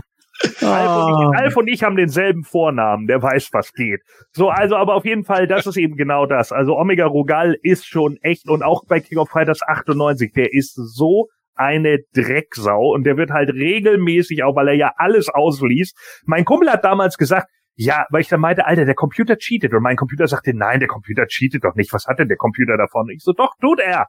Und es ist nachgewiesen mittlerweile. Diese Konsolen waren darauf ausgelegt, deine Coins in, in der Spielhalle zu fressen. Die lesen deine Steuerung aus. Das heißt, wenn du irgendwo hinspringst, dann steuert er dagegen. Und selbst Top-Gamer heutzutage, wie, keine Ahnung, hier äh, Wong oder Daigo oder keine Ahnung, selbst die haben immer noch riesige Probleme mit solchen Endgegnern, weil sie einfach vollkommen unfair spielen. Aber auch das wenn ich jetzt Art of Fighting 2 spiele, ich habe letztes Mal wieder Art of Fighting 2 auf der Playstation gespielt, ich bin kaum am ersten Gegner vorbeigekommen. Ich weiß nicht, wie ich das damals gemacht habe. Ich muss das unbedingt mal wieder ein bisschen üben, weil ich war mal deutlich besser in den Games, aber das ist halt schon echt super krass. Und es ist halt auch super unfair. Aber trotz alledem, ich liebe diese Games, weil sie halt einfach so geil waren in der Grafik, so ein geiles Feeling hatten, geile Storylines, super geile Soundtracks. Es gibt Stücke von King of Fighters, die würde ich in meine Top 10 der liebsten Videospielstücke äh, setzen. Vor allen Dingen die Neo Geo CD Arranged Version von Orochi ist der Oberhammer. Was für ein geiler Endgegner-Track. So. Okay. ich, ich muss da der Fairness halber sagen, King of Fighters habe ich erst Jahre später mal ausprobiert und bin da nicht so wirklich äh, von angetan gewesen. Aber ich bin halt auch nicht so aufgewachsen wie Gordon, der dann halt sich da so reingefuchst hat. Deswegen fand ja. ich das jetzt durchaus äh, sehr faszinierend, dass da so die Begeisterung dahinter ist. Ich hätte das gerade bei den Kampfspielen eher mit anderen Teilen wie der Mortal Kombat Trilogie, äh, die man auch okay. sich auch um fünf Ecken holen musste, wo, aber wie du sagst, Gordon, das, das, was da alles drin war bei King of Fighters, war bei Mortal Kombat natürlich eigentlich nicht so wirklich vorhanden. Da waren zwar damals dann auch gewisse Fortentwicklungen, aber das hat man halt einfach geil gefunden von der Grafik her und von den Finishing Moves und allem her. Das ist halt dann kein Vergleich. Aber das war, finde ich, immer, ähm, also ich kann mich da auch noch dran erinnern, als das Neo Geo damals rauskam und das war halt einfach so, sowas von unerreichbar, weil es einfach so unverschämt teuer war. Deswegen Und- wollte und- ich. Ja, klar, ich, ich damals auch und und und und es war dann unfassbar, als man es auf einmal sah, dass bei Art of Fighting diese Figuren fast den ganzen Bildschirm ausgefüllt haben. Das kannte man halt da einfach Ja. nicht. Und und und King of Fighters habe ich auch nie gespielt damals, aber ich habe das Neo Geo Mini mir dann auch besorgt und und und halt dann danach schon diverse Ports dann gespielt. Ähm, aber wäre nie auf die Idee gekommen, die Story durchzuspielen. Man hat es halt gegeneinander gespielt und Ja. äh, ihr kennt es sicher auch. Ähm, wenn man gegen Leute spielt, ähm, waren damals halt einfach die Mädels, die, die, die dabei waren, ähm, die, die dann halt einfach wild ähm, auf den Knöpfen rumgehämmert haben und man, man, man hat trotzdem verloren teilweise, weil es halt einfach so unberechenbar war. Wahrscheinlich hätte es, wahrscheinlich hätte es für diesen Endboss so jemand gebraucht, Gordon, wenn wenn es um Unberechenbarkeit geht. Ja, Aber was du auch gerade gesagt hast, Michael, also nicht, dass ich nochmal zurückkommen will, nur weil es für mich ein schöner Vergleich ist. Gerade so diese Themen, irgendwie dann, dann wird auf einmal der ganze Bildschirm ausgefüllt oder sowas. Das finde ich ja generell bei den damaligen Videospielen einfach immer geil, wenn du irgendwas hattest. Ein Super Metroid war da für mich dann so auch so dieser Aha-Moment, äh, wo dann auf einmal ein Boss dann halt rauskommt aus dem Boden den hast du im Original Metroid halt irgendwie so klein gehabt, und dann wird, ist er riesengroß und kommt raus und kommt raus und kommt raus und du hast drei Bildschirme gebraucht, um denen Genau. seine Dimension zu erfassen. Heute hast du natürlich Titel, dann, dann bist du in der Ich-Perspektive und guckst so hoch und siehst dann halt äh, so einen hoch wie ein Hochhaus.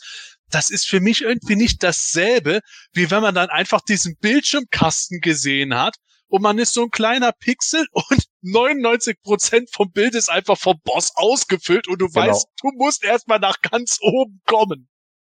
Ja, und vor allen Dingen, das war ja damals, ich kann euch das mal eben zeigen. Ich hab, äh, mir fehlt nämlich gerade auf, dass ich die hier noch stehen habe. Ähm, ich habe die hier noch im, im Regal stehen. Und zwar, äh, ich weiß nicht, ob ihr den Laden noch kennt. den gab es damals in, in Hamburg, Maro. Und die haben damals das ist eine VHS-Kassette, ne? Und das war eine, das war äh, hier Super Sidekicks äh, vom vom Neo Geo auch vorne dann äh, äh, Fatal Fury 2 drauf. Und ähm, die hatten hier auf dieser, das war eine Werbekassette, die es halt damals gab, und die haben wir halt besessen. Und da wo, äh, wurden dann halt alle möglichen Neo Geo Games äh, darauf vorgestellt, weil die halt auch gerne das Ding verkaufen wollten. Ne? Und wenn du dann da plötzlich stehst irgendwie und du kennst vorher halt nur so Hadouken und auf einmal sitzt du da bei Art of Fighting, oh, Schokoken, es kommt so ein Feuerball, der einfach über den gesamten Bildschirm geht und du denkst so, Alter, okay, das will ich. Und das war der Grund, das war der Grund, warum ich damals gesagt habe, so, ich spare jetzt mein gesamtes Geld, bis ich diese Konsole habe. Und ja, dann hatte ich sie. Und ich habe mittlerweile hier unten eine ganze Schublade voll mit Neo Geo CD Games, die wahrscheinlich jetzt auch irgendwie 5000 Euro oder so wert ist, die Schublade insgesamt. Aber das war der, der Oberhammer einfach. Es hat einfach nur Spaß gemacht und es waren einfach auch äh, teilweise auch total Welten, ne? weil du ja wirklich einen Arcade-Emulator zu Hause hattest. Ich weiß, Ja. ich, fan, ich fanboye gerade rum, aber es war der Hammer. Es, es ist ja auch so gerade die, äh, also gerade wenn man so wie ich halt erst relativ spät einen eigenen PC hat und deswegen das nur bei anderen dann gesehen hat, hat man die meiste Zeit ja die Nintendo-Sachen vor Augen gehabt. Und wir brauchen nicht drüber reden. Auch die Sega-Konsolen waren eigentlich technisch die Nintendo-Konsolen in der Regel voraus. Genauso wie halt PCs etc. Und auch Arcade-Games, wenn, wenn ich mal in der Spielhalle war und habe dasselbe Spiel, das ich irgendwie von der Konsole gekannt habe, da gesehen, habe ich mir dann nur gedacht, Alter, äh, wie geil sieht das denn da aus? Das fand ich dann halt schon irgendwo krass und das kann ich dann auch verstehen, wenn, wenn man halt sieht, wie ja eigentlich schon eher kinderfreundlich und so Nintendo natürlich mit den ganzen Sachen zugange ge gewesen ist, wenn du dann halt Sachen für Neo Geo und Co. gesehen hast und dann geht da halt äh, im Vergleich total die Luzi ab. Ich weiß genau, was du meinst äh, mit diesen mit diesen Unterschieden und auch teilweise dann mit der grafischen Entwicklung und so weiter. Und äh, das bringt mich zu meinem äh, nächsten Spiel und ähm, auch das Thema Fighting finde ich passt da ziemlich gut, denn das Spiel hat äh, sehr sehr viel Action und hat eine Grafik, die mich bis heute begeistert, absolut. Und äh, das Spiel habe ich mir tatsächlich rausgesucht und äh, so sah das Ganze damals aus. Fantastisch. Wow. Fantastisch. Ja, Das ist ja. Rampage. Rampage. man, man erkennt es natürlich äh, sofort. Äh, es ist Spider-Man auf dem Atari 2600. Und ich war damals äh, stolz äh, wie Oscar, äh, dass wir relativ früh eine Atari zu Hause hatten. Und ähm, mein Dad hat unter anderem dann hier diese Spiele gekauft mit Spider-Man und das Gameplay war letztendlich, man musste dieses Hochhaus hier hochklettern und äh, durfte dabei aber äh, mit Spinneweben, glaube ich, nicht an die Fenster kommen, beziehungsweise wenn man ja. dann über ein Fenster geklettert ist und jemand guckte raus, hat er dich runtergeschuckt und so weiter. Und ganz oben und dann quasi auf dem Dach äh, war dann der grüne Kobold, der dann von links nach rechts immer geeiert ist mit seinem Gleiter. Und ja. man musste dann mehr oder weniger, ich weiß gar nicht mehr, Gordon, die Spitze erreichen, den Turm ja, erreichen, genau. irgendwas, irgendwas da oben erreichen. Und äh, das wurde dann von Hochhaus zu Hochhaus komplizierter. Genau. Mich hat's tatsächlich begeistert damals. ja. Ich meine, ja, aber ja, das ist auch das Schöne. Also Atari 2600 war ja meine erste Konsole. Und da hätte ich auch so ein paar Spiele gehabt. Das Smurfs-Spiel, äh, das fand ich auch irgendwie genial, abgesehen davon, dass auch die, äh, die schlümpfe Melodie gelaufen ist. Und Dark Chambers äh, ist für mich eigentlich Schrecken und Glück zugleich furchtbar schlimmes Spiel, das ich aber total viel gezockt habe. Und dieses Spider-Man-Spiel, das habe ich damals nicht gehabt, Manuel. Aber ich hätte mir so die Finger danach geleckt. Alleine nur diese blöde Hochwand, Hochhauswand da hoch zu kraxeln und so, ah, da beneide ich dich schon. Ja, also das war, äh, ich glaube, man musste oben an diesen an diesen äh, Metallpfeiler kommen, ne? Wenn man den äh, ja. mit dem mit dem Seil getroffen hat, dann hast du es halt geschafft und der Kobold wurde irgendwann immer schneller und keine Ahnung. Genau, das war ja genau.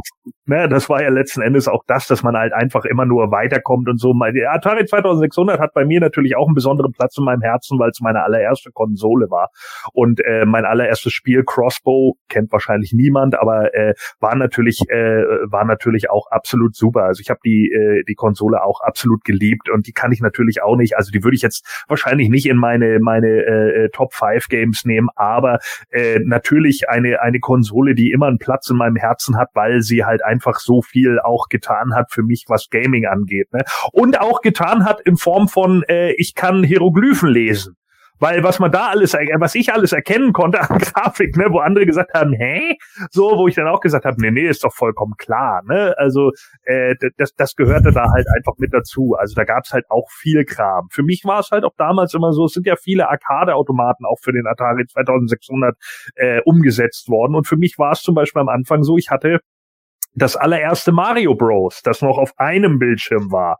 Und mhm. äh, als ich dann später, Jahre später, den Arcade-Automaten gesehen habe, ne, da war mir erstmal klar, wie viel besser die Grafik eigentlich war. Und dass man sich dann erstmal wieder so klar machen musste, ja, okay, das sind halt Games, genauso wie beim C64er oder wie auch immer, ne, da habe ich zum Beispiel früher Midnight Resistance gespielt oder so, wenn man sich dann halt immer so gedacht hat, ja, okay, äh, das sind halt deren Versionen. Das sind die Versionen, die es halt dafür gibt. Und wenn man sich dann überlegt, dass man damals manchmal auch bis 60 Mark für solche Games hingelegt hat, ne? Und dann so ein Scheiß wie Double Dragon und Sidescroll Beat'em Up hatte, äh, die ich natürlich auch über alles liebe. Ne? Hier ja, vorhin ja. hat auch jemand im, im, im, im Chat noch gesagt, Golden Eggs und sowas. Ne? Das sind natürlich alles solche, solche Games, die total geil waren. Und die, die, der, Double Dragon auf dem Atari 2600 I dare you, ja, spielt das Game. Ich, ich will sehen, wie es jemand von euch schafft, weil es ist unspielbar. Du hast 60 Mark dafür ausgegeben und das Spiel ist eine einzige Katastrophe. So wie E.T., ja. Ja, aber ja. Was, was wieder bei ganz vielen Atari zwar oder generell Atari-Spielen halt oft der Fall war. Da hast du auch noch gemerkt, und das hast du ja vorhin, Gordon, recht gut gesagt gehabt, ja, ähm, da hat auch, da hat auch die Technik gegen dich gearbeitet, mit Absicht die Programmierung.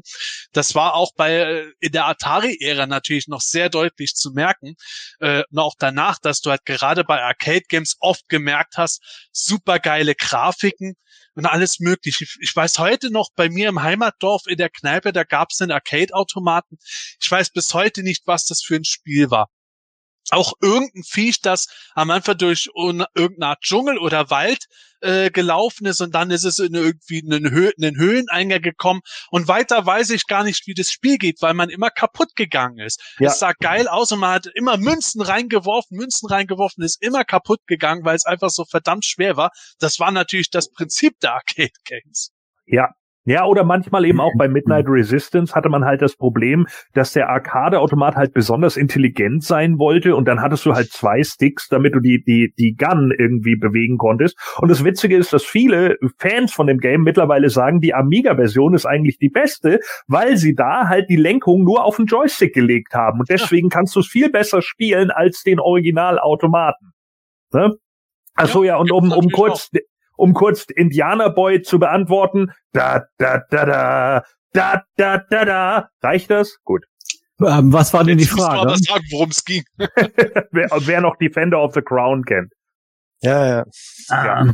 Ähm, ja, also wie gesagt, äh, Spider-Man auf Atari 2600. Lass uns mal bei den alten Systemen bleiben und nochmal zum am C64 nochmal zurückkommen. Da haben wir ja schon mal ein Spiel von, äh, von gehabt. Der Michael, der hat sich auch ein Spiel ausgesucht vom C64 und das äh, grandiose Grafik. Ich bin, ich bin beeindruckt mit dem Titel World Games. Ja, wunderbar. War, ähm, ist stellvertretend natürlich für eine Reihe von Spielen, California Games, Summer Games, Winter Games, die einfach natürlich von der Grafik, ähm, ja, damals war es wahrscheinlich okay, ähm, aber einfach unglaublichen Spielspaß hatten, weil man da kommt man, man konnte mit mehr Leuten spielen, natürlich nacheinander.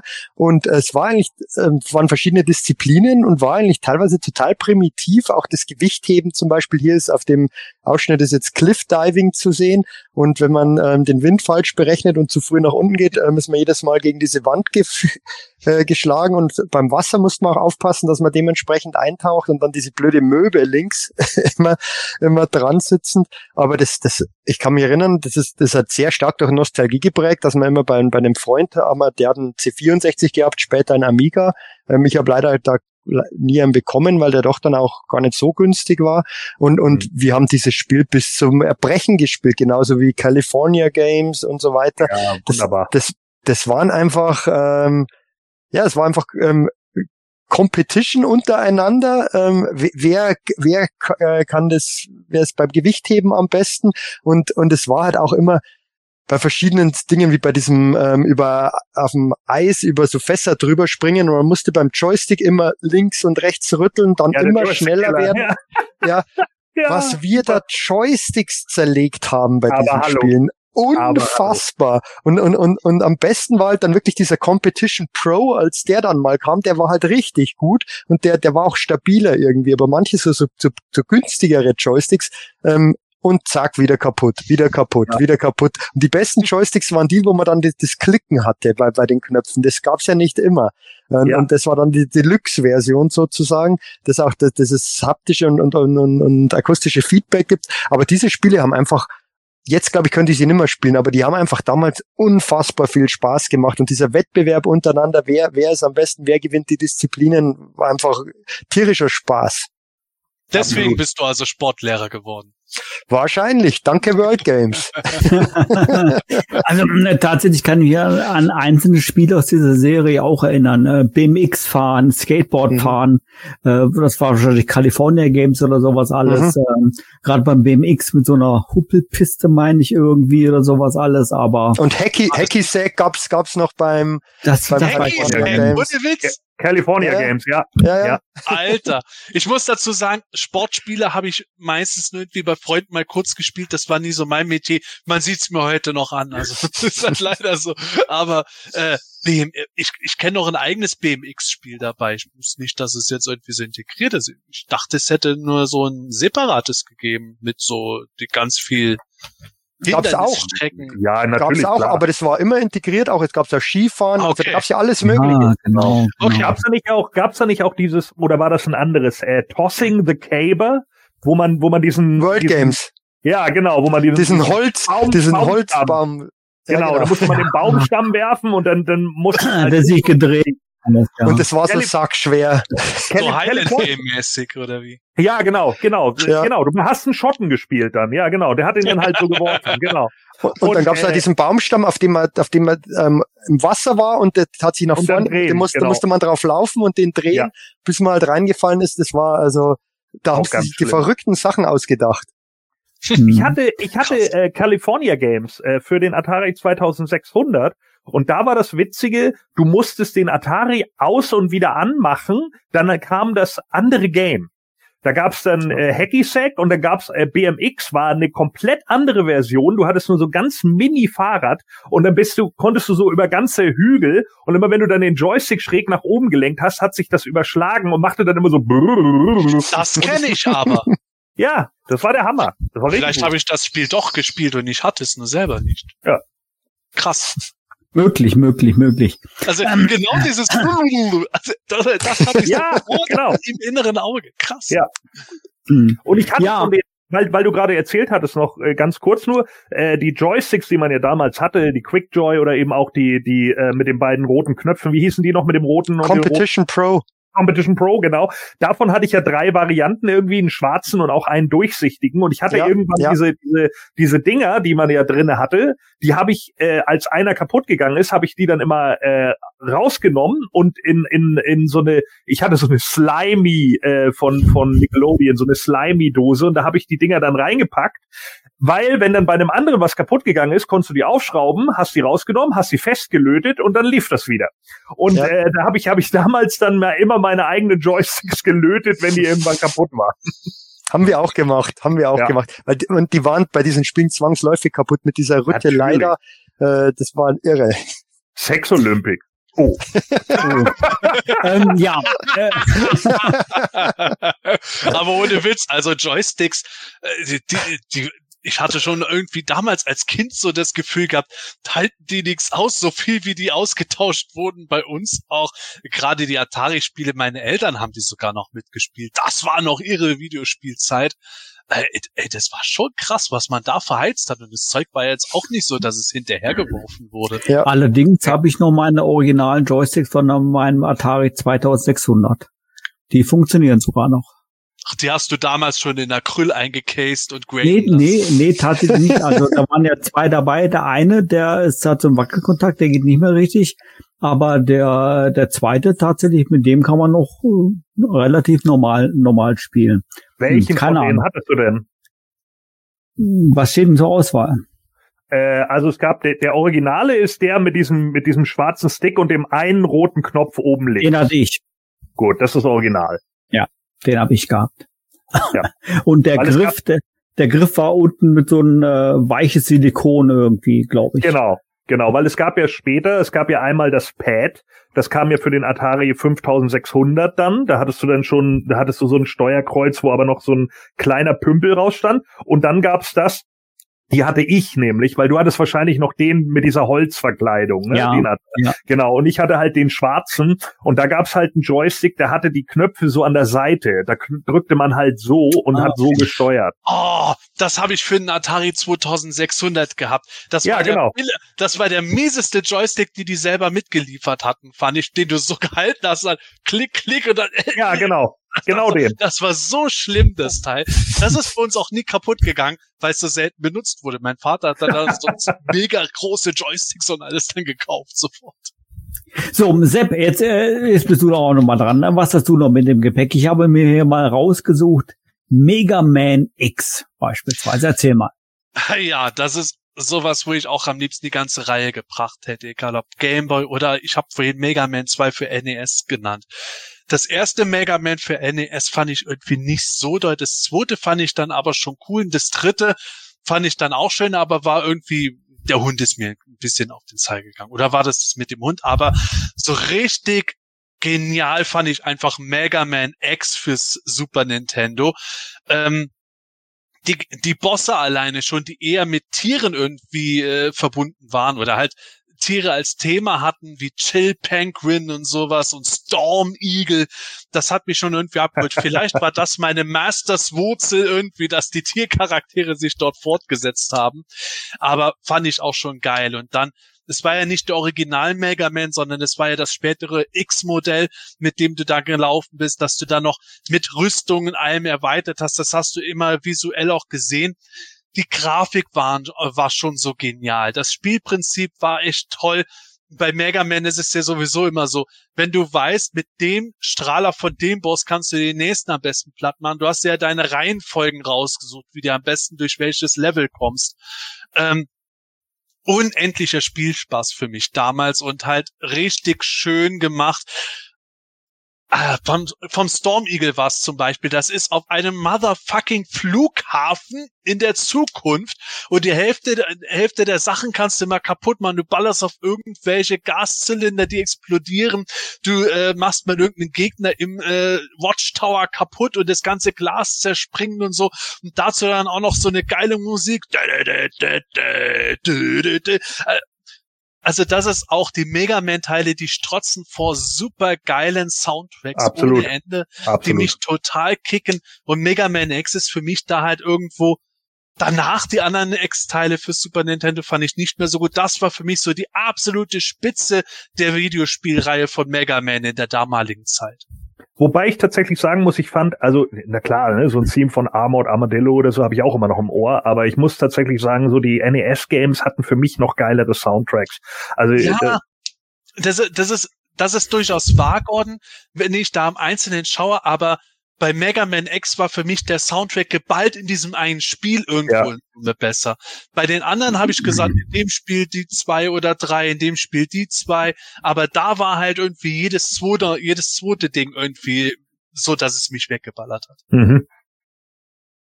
ist komischerweise so eine Spieleserie, ich habe vorher schon mal gesagt, bei, ähm, die, die aus irgendeinem Grund bei mir an, an mir vorbeigegangen ist. Ich hatte nie ein NES da, da, und, und andere auch nie NES. Die die sind irgendwie mit dem Super Nintendo eingestiegen und da hatte das irgendwie auch niemand. Und ich habe das zwar jetzt im Nachgang dann gespielt als Erwachsener, aber damals als als Kind irgendwie überhaupt nicht ähm, oder als Jugendlicher. Manchmal, manchmal finde ich passiert das bei so manchen Spielen, die die absolute, ähm, absolut ikonisch eigentlich sind, aber aus irgendeinem Grund spielt man die nicht und ähm, und und und man merkt es dann auch jetzt, als ich mir dann das ähm, ähm, SNS Mini gekauft habe oder bei irgendeinem Emulator. Ähm, wenn man nicht so den Bezug hat dazu, weil man es als Kind nicht gespielt hat oder als Jugendlicher, dann, dann, dann ist, findet man es zwar schon cool irgendwie und das, das, sind, das ist ein tolles Spiel, keine Frage, aber dann, man hat nicht diesen Nostalgiebezug irgendwie dazu. Das macht, finde ich, viel aus. Ja, ja, finde ich Klar. auch, genauso ging es mir zum Beispiel mit Zelda A Link to the Past. Habe ich für Super Nintendo als Kind vielleicht einmal Ja. kurz ausprobiert, hat mich irgendwie nicht gegriffen, hat mich nicht gekickt, habe ich dann weggepackt. Kann ich heute spielen, finde ich ein schönes Spiel, aber irgendwie, ich bin immer noch dran, dass ich Mega Man X dann eher äh, dattel. Und Manuel, kannst du es vielleicht kurz nochmal für unsere Zuschauer einblenden? Ja, die natürlich. ich dazu hatte. Das ist auch für mich so ein Spiel, was glaube ich mich persönlich auch irgendwie so schön greift, weil ich noch hundertprozentig weiß, damals in den 90er Jahren, als ich das gespielt habe, habe ich mir immer gedacht, boah, diese, diese Charaktere, das wären doch geile Actionfiguren. In der kurzen Zeit, in der ich keine Actionfiguren gesammelt habe. Ah, das, das ballert mich bis heute weg irgendwo. Das ist, das stimmt für mich einfach alles. Ja. Sehr schön, sehr schön. Also ich bin, ich bin, ich bin halt auch immer noch, äh, gerade was Mega Man 2 auf dem NES angeht, ne, da, das ist halt auch einfach so Ja. ein super ikonischer Soundtrack, ne? Du hast sofort im Ohr oder auch, auch Ja. Dr. Wily Theme. Äh, du hast nur diesen treibenden Sound so und du sitzt die ganze Zeit da, äh, krass. So und ich habe der alle- dich richtig durch das Level durch. Total, nur so. Und, und das ist halt einfach was, was einfach nur schockt. So, also ich habe wirklich alle Mega Man-Teile auf dem NES gespielt. Ich habe auch einige X-Teile auf dem Super Nintendo. Ich habe Mega Man 9 dann später für die Playse noch geholt. Den 10. habe ich tatsächlich noch nicht gespielt. Das müsste ich eigentlich nochmal nachholen, einfach nur um die Serie zu komplettieren. Aber das, das ist natürlich schon der Oberhammer. Ne? Wir haben damals auf, äh, ich weiß noch, mit Ken irgendwie in der WG, dann ähm, äh, hatten wir das auf dem Gamecube, glaube ich. Da gab es dann irgendwann gab es, glaube ich, irgendwann die, die Collection oder sowas. Da konntest du dann halt hin und her rennen mit dem, witzigerweise, glaube ich, sogar mit dem Mega Man X Mega Man, bist du dann äh, hi- hin und her gerannt zu diesen Türen und wenn du dann ins Game rein bist, hat er sich halt in den NES Mega Man ge ge gewandelt und dann konntest du halt das alte Game spielen. War auch eine geile Idee. Äh, was ich übrigens, äh, äh, das wollte ich vorhin noch äh, ansagen, wenn jemand, äh, weil wir jetzt so viele Leute hier auch haben, die sich über, über äh, 8 und 16-Bit-Games freuen, falls ihr es noch nicht gespielt hat, ich kann es jedem nur ans Herz legen, PlayStation 4 und PlayStation 5, The Messenger. Ist ein neues Game, das aber komplett diese 8-Bit und 16-Bit-Ära aufbaut, ist so ein Ninja Gaiden-Klon, der aber so intelligent agiert, dass du hinterher zwischen 8-Bit und 16-Bit hin und her springst, inklusive der Musik. Der Hammer. Geil, geil. Also ja, die Mega Man, ich, ich lese es auch gerade im Live-Chat, die Mega Man-Teile für NES natürlich absolut kultig und geile Bosse und alles und geile Level, geiler Soundtrack. Bei Mega Man X, was mich dabei eben dazu bewegt hat, dieses Spiel mit aufzunehmen, ist ja auch das Geniale. Dann, äh, du besiegst das Flame Mammoth und äh, das ist in, in so einer Fabrikhalle mit lauter Feuer. Wenn du aber vorher den Chill Penguin besiegst, ist das ja alles eingefroren und dann funktioniert ja. die halbe Fabrik nicht mehr. Und das zieht sich durch mehrere Games durch. Beim Spark Mantle, dass dann der halbe Strom nicht mehr funktioniert, wenn du vorher was anderes gemacht hast. Das sind halt so diese ganzen Dinge, die in der Zeit, finde ich, erst so richtig aufgekommen sind, wo sie gemerkt haben, was für Möglichkeiten gibt es da halt wirklich immer Absolut. wieder neue Aspekte reinzubringen, ohne dass ja. man das halt von A nach B durchgespielt hat und dann hat man alles gesehen. Ja, oder man konnte die Level dann halt nochmal spielen, wenn man später den Hund Rush hatte oder so, ne? Und dann da. Ja, das war bei Mega Man 3, ja, genau. Genau, ne? dass du dann durch, durch den Level fliegst und plötzlich noch andere Power-Ups bekommst und sowas, was halt natürlich auch für einen Wiederspielwert sorgt, ne? Das ja. ist natürlich auch echt gut. Hm. Ähm, Michael, wir haben vorhin gesagt, du bist Sportlehrer äh, wegen World Games äh, und ich sehe gerade, du hast dir noch ein Sportspiel rausgesucht, allerdings auf dem Super Nintendo. Was war denn das? Ja, das können jetzt wahrscheinlich nicht allzu viele nachvollziehen, warum dieses Spiel jetzt hier landet. Und, zwar ist es Super Soccer. Und ähm, das ist wahrscheinlich das ist wahrscheinlich das Spiel, ähm, das ich in meinem Leben am allerlängsten gezockt habe, rein von den Stunden her. Das müssen hunderte von Stunden gewesen sein. Und zwar ähm, habe ich das schon als Kind super gerne gespielt. Ähm, ist zwar eigentlich total billig, man konnte die anderen wegrammen und äh, ja. ähm, aber die Grafik fand ich immer irgendwie ganz witzig damals schon und ähm, ein Mitschüler, der war auch den den habe ich am Gymnasium erst kennengelernt und der war halt auch ein riesengroßer Super Soccer Fan und ähm, bis in den Zivi hinein. Wir waren beide Zivis und ähm, haben fast täglich Abend immer abends als wir uns getroffen hatten, immer wieder Super Soccer gespielt. Die anderen hat schon total gelangweilt, weil da gab's auch dann schon, weiß ich nicht, Playstation oder was. Aber wir ja, haben halt immer mindestens ein Spiel Super Soccer gespielt und dann wirklich einmal über ein Jahr weg Statistik geführt. Immer aufgeschrieben, wer hat gewonnen, wer hat gewonnen. Und dann kam es halt bis auf das letzte Spiel an, dann war es unentschieden irgendwie, weiß ich nicht, äh, 200 Sie äh, 150 Siege zu 150 Siege und dann gab es das entscheidende Spiel, das haben wir dann über 120 Minuten gespielt, also ewig und ähm, wie gesagt, ähm, das können wir wahrscheinlich viele nicht nachvollziehen, aber das ist halt für mich äh, ist dieses Spiel Nostalgie pur und ähm, hat zwar mit Fußball ja, ähm, ich habe in Argentinien gespielt, da gab's den Diego, ähm, natürlich Maradona dann in dem Fall, ähm, aber Namen durften sie ja nicht verwenden. Ja, ja. Und ähm, ich würde am Joypad die Hand Gottes. Genau. Und wir hatten zwei komplett unterschiedliche Herangehensweisen. Der Diego war der beste Spieler in diesem ganzen Spiel. Und ich habe immer mit Argent weil er am schnellsten war. Und ich habe immer mit Argentinien gespielt und mein Kumpel immer mit Deutschland. Da, die hatten auch zwei gute Stürmer, aber die waren nicht ganz so gut wie der Diego. Und ich habe eigentlich immer nur gedribbelt und er hat es mit Passen versucht. Und ähm, und irgendwann wurde er halt dann mal wahnsinnig, weil der halt so, weil der halt einfach so schnell war und man auf den Torwart zulaufen konnte und ähm, angetäuscht und dann halt immer den Torwart ausgespielt hat. Und das waren echt legendäre Duelle. In meinem Computer konnte man auch spielen, man konnte das Turnier spielen. Ähm, da war dann irgendwann mal, glaube Japan war die schlechteste Mannschaft damals oder eine der schlechtesten.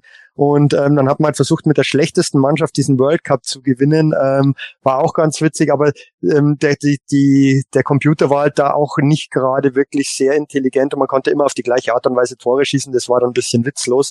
Aber das war halt einfach irgendwie, wie gesagt, Nostalgie pur und äh, deshalb musste dieses Spiel hier mit rein. Ich äh, möchte dazu gleich auch noch was sagen, weil das dieses Game habe ich nie gespielt. Ich kenne aber die Verpackung 100%ig genau, weil sie bei uns im Laden immer stand hier auf Sylt und niemand das Spiel gekauft hat und es hat 139 Mark 90 gekostet. Ja, das war schweineteuer. ja, das war richtig teuer. Und ich habe ich hab mehr hier, äh, das hast du wahrscheinlich auch mal gespielt, ähm, International Superstar Soccer äh, Deluxe für ein Nein, SNS? Immer ah, okay. nur Super Soccer. Ah, okay. Warum auch immer. Ja, und die hatten das damals ja ähm, auch auch regelmäßig so. Also das waren so so ähm, Emily Newts International Soccer habe ich gespielt auf dem Amiga zum Beispiel. Und da äh, da war es ja auch so. Die hatten ja die Lizenzen nicht und durften dann die Namen. Und dann hieß halt einer Cleansmann hieß dann halt irgendwie äh, äh, Kleimann. Und und äh, äh, Muller gab's dann immer. Und das war so geil, weil wir ja dann die WM hatten. Und wenn Müller Tore geschossen hat, habe ich immer gerufen Muller. immer, das haben dann später alle meine Kumpels übernommen, dass wir immer da saßen Muller, wenn er dann das Tor geschossen hat, nur wegen dieser Games. Und ein ein Ding muss ich noch mit reinbringen: International Superstar Soccer auf der PlayStation 1, der geilste Kommentar, weil jedes Mal die die Namen der Länder wurden geschrien und den Rest hat er normal gesagt. Das war also immer Deutschland stößt zur Ecke. Japan führt mit einem Tor. So, so geil. Und das ist für, für bei mir Uruguay hat noch nicht gewonnen. So, und das ist die ganze, ganze Zeit läuft dieses Game so. Und alle diese Sprüche habe ich immer noch bis heute im Kopf, ne? Oh mein Gott, da flog ja mehr Gras als Leder. Drei Ecken, ein Elfmeter? Ich hoffe, Sie haben mitgezählt. Das ist alles komplett in meinem Gehirn für immer abgespeichert, dieser Irrsinn. unglaublich, unglaublich. So, ich schau mal auf unsere Liste. Wir haben jetzt tatsächlich äh, nur noch äh, Plattform-Games ähm, ja, zum Besprechen, äh, zum Ansprechen, außer von dir, Gordon. Jetzt sinkt das Niveau, oder was? Nein, nein, nein, nein, das wollte ich nicht sagen. Aber außer noch ein Spiel vom äh, Gordon war es aus dem Bereich Fighting ist. Gordon, bitte sehr. Ja, natürlich. Äh, die Urmutter mehr oder minder der Fighting Games. Nein, nicht JA Kung Fu, nein, nein, nicht Karateka oder sonst irgendwie was, sondern natürlich ganz klar das größte Franchise, das alle Leute an den One-on-One-Prügler gebracht hat, an, an das, äh, ja, an den Brawler, wie auch immer man es heute nennt. Früher haben ja Leute immer gesagt, irgendwie als Beat'em Up, aber eigentlich sind die Beat'em Ups ja gar nicht das, sondern das, was wir jetzt haben, sind Fighting Games beziehungsweise Brawler. Das wurde damals in diversen Fachzeitschriften immer irgendwie mit verwechselt. Beat'em Ups sind halt die, wo man durch die Level scrollt. Side, deswegen hieß es bei uns immer One-on-One Beat'em Up und Side Scroll Beat'em Up. Side Scroll Beat'em Up sind halt Sachen wie Double Dragon, Final Fight, Streets of Rage, Golden Eggs, äh, keine Ahnung. Aber ich Batman habe Returns. Batman zum Beispiel, großartiges Super Game. Spiele. Mhm. Ja, total witzig, wenn man die Clowns immer genommen hat und dann, oh, das Ja. war richtig gut, ja, schön mit dem Das Kopf ist- zusammen. Daran sieht man auch, liebe Hörer, wir könnten so viele Spiele benennen. äh, Wenn es nur um ein einziges Genre geht, da könnten Ja. wir dann schon hier zwei Stunden füllen. Ja, äh, Gordon, aber um Aber es ging natürlich um Street Fighter 2. Ja, ganz klar. Also Street Fighter 2, äh, das natürlich hier, hier haben wir jetzt natürlich noch mehrere Teile mit drin. Äh, ich habe jetzt hier äh, Street, Fight, äh, Street Fighter 2 Champion Edition, weil ich das mit am meisten mit meinem Kumpel damals Finn gezockt habe auf dem Mega Drive, den ich heutzutage natürlich komplett abgehängt habe, was das anging, äh, weil der einfach viel zu schlecht ist. So, und äh, dann natürlich äh, Street Fighter Alpha 2, was ich hier habe, Street Fighter Alpha 3 und rechts unten ist dann eben auch Capcom vs. SNK, wo wir hier God Rogal und äh, M. Bison sehen, ne, wo sie ja damals die Namen dann noch tauschen mussten, weil man M. Bison äh, ursprünglich ja Mike Bison war und das ging dann ja nicht wegen wegen des Boxers, den man dann in Ballrock umbenannt hat und äh, M. Bison war ja im Original Vega und Vega war Ballrock. Da sind ja dann die Namen irgendwie geswitcht worden. Das war dann auch immer noch ganz äh, merkwürdig, wenn man dann Capcom versus SNK gespielt hat und dann hat man ihn halt, äh, hat man zum Beispiel den Boxer ausgewählt und dann äh, sagt er plötzlich an Mike Bison. Und ich so, hä? Ach ja, stimmt, ja, richtig, genau. Äh, war ja, war ja äh, der, der Mix-up. Und ich war tatsächlich einer der wenigen, die sogar Street Fighter 1 besessen haben auf dem Amiga. Ja, also ich habe tatsächlich den allerersten Teil damals schon gespielt und es ist, es ist echt schlecht zu spielen. Ne? Es spielt sich einfach Ja, nicht gut. sehr hakelig, nicht Ja. hakelig, schwerfällig irgendwie hatte ich das Gefühl. Total, weil eben auch, äh, weil man tatsächlich auch dann, äh, selbst in der Arcade-Version, es spielt sich einfach unrund und es spielt sich nicht gut und auf dem Amiga spielt es sich sogar noch deutlich schlechter einfach. Ne? Also wer auf dem Amiga den Feuerball hinkriegt, Respekt. ist Aber, aber, aber, aber Gordon, das war vor, kommt mir jetzt gerade Foreshadowing. Mike beißt ihn. ja, Oh! get it? So, they, they knew. so. Naja, und, und, und damals war es dann eben so, ne, da sagt der Kumpel dann zu mir, ja, aber bei Street Fighter 1, das Sagat ja der letzte Endgegner und ich war ja in diesen Gaming, also in diesen Fighting Games war ich halt einfach so drin, ne, und da habe ich gesagt, das Stimmt das jetzt? Weil, äh, wie wir ja schon bei Masters immer darüber gesprochen haben, es gab ja immer diese Leute, die dann behauptet haben, ja, ich habe schon Street Fighter 4. Ja, dann lass das doch mal zocken. Ja, habe ich gerade verliehen. Ja, klar. So, halt die Backen. So, sag einfach, was du da hast, lass uns das zocken. So. Und dann sagte plötzlich ein Kumpel, ja, ich habe für einen Amiga Street Fighter äh, 1 und da ist der letzte Endgegner Sagat. Und ich habe dann gesagt, ah, können wir das mal spielen? Ja, ja, klar. Ja, und dann haben wir es halt gespielt und ja, dann habe ich es halt auch bekommen. Und einfach nur, weil ich es halt so geil fand. Street Fighter 2 war auf dem Amiga eigentlich auch ein schlechter Port, ne? wenn man es heute spielt. Du kannst theoretisch mit Dalsim, immer wenn du den, den äh, Armschlag, den langen Armschlag am Boden machst, triffst du jeden Gegner, weil dieser Schlag durch die Pixel, durch den, äh, durch die Koll Kollisionsabfrage immer durch, durch die Deckung von den Gegnern geht. So, es ist halt komplett dämlich programmiert einfach. Ne? Und es ist natürlich auch, es ist natürlich auch von von den von den Soundtracks begrenzt und so, weil man eben auch nur vier Disketten zur Verfügung hatte und so weiter und so fort. Aber äh, Street Fighter 2 natürlich auf dem Mega Drive, auf dem Super Nintendo und natürlich der Arcade-Automat, den ich irgendwann 1996 dann auf äh, Mallorca gespielt habe, in, in, in der Spielhalle, weil da durften die Kiddies ja auch rein. Bei uns war es ja immer FSK 18 und da konntest halt überall rein. Ne? Die waren halt offen so. Dann habe ich da natürlich Street Fighter 2 am Arcade-Automaten durchgespielt. Ne? Dann hattest du, ich habe da Fotos von gemacht, von den Arcade-Automaten für meine Kumpels, damit die mir das auch glauben. Ne? Ich hatte so eine, so eine, so eine scheiß Fertigkamera da und habe diesen Kram fotografiert, ne, nur um denen zu zeigen, ja, hier, guck mal da bei Sagat im Vor, äh, da ist im Vordergrund noch eine Palme, so, oh, mindblown, alle, oh, ja, voll krass, Sagat ist ja voll groß, so, und dann, dann äh, halt einfach das gespielt, ne, und natürlich, klar, äh, das muss man Capcom einfach lassen, und viele Leute von SNK haben ja auch mit Capcom damals zusammengearbeitet und haben ja auch untereinander getauscht und keine Ahnung, ne, deswegen haben die sich ja auch irgendwann dann zusammengetan und eben Capcom versus SNK, und ich hoffe ja, dass noch neuer Capcom vs. SNK kommt, da hätte ich auch mal richtig Bock drauf. Ne, mal wieder alle. Atmen. Ja, ich bin da immer so drin. So, ne, weil, weil es einfach, einfach nur so gut war, so, ne, und gerade auch Street Fighter Alpha 2 habe ich mir damals halt für die PlayStation 1 geholt und auch ein grandioses Game, ne, auch wenn viele Leute es am Anfang nicht verstanden haben und dann gesagt haben, hä, Street Fighter Zero macht ja irgendwie keinen Sinn, warum soll das die Vorgeschichte sein, wenn es da andere Charaktere schon gab und so, aber mittlerweile hat man es halt ganz gut in ein, ein, äh, ja, in eine Geschichte mit eingebunden und mittlerweile werden die Stories ja auch ein bisschen weiter gesponnen, die haben sich da halt auch viel von King of Fighters mittlerweile abgeguckt.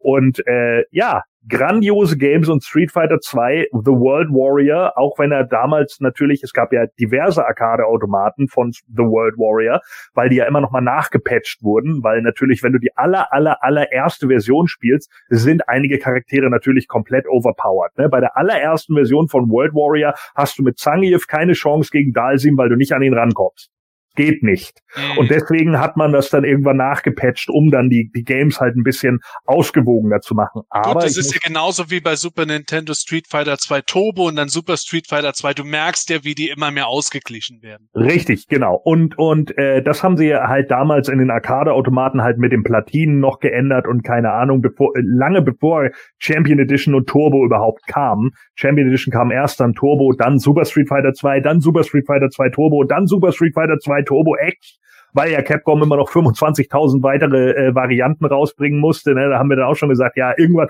haben wir damals den Witz gemacht, irgendwann kommt noch Ultra Street Fighter 2. Und was ist als Spielekombination auf PlayStation 2 gekommen? Ultra Street Fighter 2. so, weißt du, also genau das halt einfach, ne? Aber Street Fighter 2 in Space. Ja, genau. Aber es spielt sich halt einfach immer noch gut.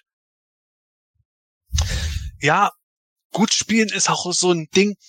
Also ich könnte jetzt auch mehrere Prügelspiele sagen, die Mortal Kombat 3. Weapon Lord fand ich auch war irgendwie eine ganz coole Kiste dabei.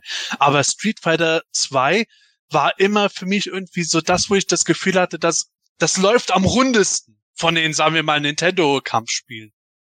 Und ähm, ist natürlich dann legendär eigentlich geworden. Und ich weiß noch, das ist vor wenigen Jahren gewesen, als die, äh, als das Super Nintendo Classic rausgekommen ist, das kleine. Da war ich bei Michael dann nämlich zu Hause auf Besuch. und dann haben wir da Super Nintendo gezockt und haben Street Fighter 2 gezockt. Und ich ich glaube, ich habe gegen Volker gespielt, gegen dich gespielt und ich habe dann irgendwie äh, hinterher dann gedacht, ah oh, verdammt, ich glaube, ich habe irgendwie, ich habe die irgendwie die ganze Zeit so so gefrustet beim Spielen, weil ich da irgendwie das noch so drin hatte, das ganze Ding zu spielen, weil ich die Jahre davor mit meinem Sohn auf dem alten Super Nintendo das immer gespielt habe, weil ich dann aber auch gemerkt habe, also das ist wirklich so im wahrsten Sinne des Wortes zeitlos. Wie du sagst, Gordon, es gibt bis heute ganz viele weitere Teile und Fortentwicklungen, aber dieses alte Game greift immer noch irgendwo. Ja. Ja, das war ziemlich unfair, dass der Sepp uns da komplett verprügelt hat. Das tut mir leid. Ich, ich trage heute noch ein Trauma davon. Ja, äh, Sepp, äh, du hast auch noch äh, zwei Spiele noch offen, äh, unter anderem äh, Donkey Kong Country. Erzähl mal. Ja, Donkey Kong Country. Ähm, kleines Zwischenspiel, bevor ich was über Donkey Kong Country sage, denn ähm, ich, ich komme gleich darauf, warum. Ich muss mal erwähnen, ich hatte fast als einen Favoriten, aber wir haben ja keine Handheld-Games heute dabei. Ich hätte ansonsten möglicherweise Dr. Mario für den Game Boy drauf gemacht. Gut, Dr. Mario gab es auch fürs NES, hätte ich dann trotzdem nehmen können, aber das Kuriose war, Dr. Mario wollte ich damals, als ich die Werbung im Fernsehen gesehen habe und dachte, es wäre sowas wie Super Mario Land. Ja. Halt jetzt im Krankenhaus keiner vom Waschen machen. Keine Ahnung. Als es gekommen ist, war ich ganz entsetzt, dass es irgendwie so eine Art Tetris-Spiel war in dem Stil. Und äh, trotzdem habe ich es halt gesuchtet wie irre. Und warum habe ich das jetzt erzählt, dass ich Dr. Mario ganz anders eingeschätzt hatte? Das ist, weil ich Donkey Kong Country auch zuerst ganz anders eingeschätzt hat, als da zum ersten Mal irgendwas gesagt wurde. Ich kannte das alte Donkey Kong fürs NES, wo dann der Mario da die Leisten hochrennen muss, über die Fässer springen, bis er oben bei Donkey Kong landet. Und ich dachte halt, als die ersten Grafiken irgendeiner Zeitschrift gezeigt wurden, ja, okay, Donkey Kong Country, das wird jetzt ge genau das gleiche sein, nur mit schönen Grafiken. Uh, so what? Und dann gab es eine VHS. Eine grandiose ja. Werbekampagne, die Nintendo ja. damals gemacht hat, den Leuten gratis diese VHS zu geben, wo sie Donkey Kong Country vorgestellt haben. Und das ist ja für Super Nintendo, diese Pseudo-3D-Grafik, die sie da gemacht haben, was da alles reingeballert wurde, was sie da halt über ihre Extra-Chips aus der Cartridge in die Konsole quasi geballert haben, hat einen weggehauen. Und dann kam Donkey Kong Country 2, Diddy's Conquest. Und ja, Conquest, ich habe das Wortspiel erst nach ein paar Jahren verstanden. Tut mir leid. Ich, habe gesagt, ich bin nicht der hellste Kerz. Aber Diddy's Conquest hat das Ganze für mich nochmal gesteigert, die Grafik noch ausgefeilter, noch sauberer gemacht, die Spielelevel noch angenehmer zu machen. Man musste nicht die ganze Zeit auf blöd in irgendwelche Schluchten hineinstürzen und seine Leben aufbrauchen, um zu sehen, oh, da war ja tatsächlich ein Fass, sondern man konnte die ganzen Geheimnisse, die es zu entdecken gab, auch finden. Und dann gab es noch eine Geheimwelt, in die man hineingehen konnte, wo es weitere Levels gab und die ganzen Tiere, die man da noch mit benutzen konnte. Und dann hatte man Dixie Kong, die mit ihrem Pferdeschwanz dann Hubschrauberwirbel verursacht hat.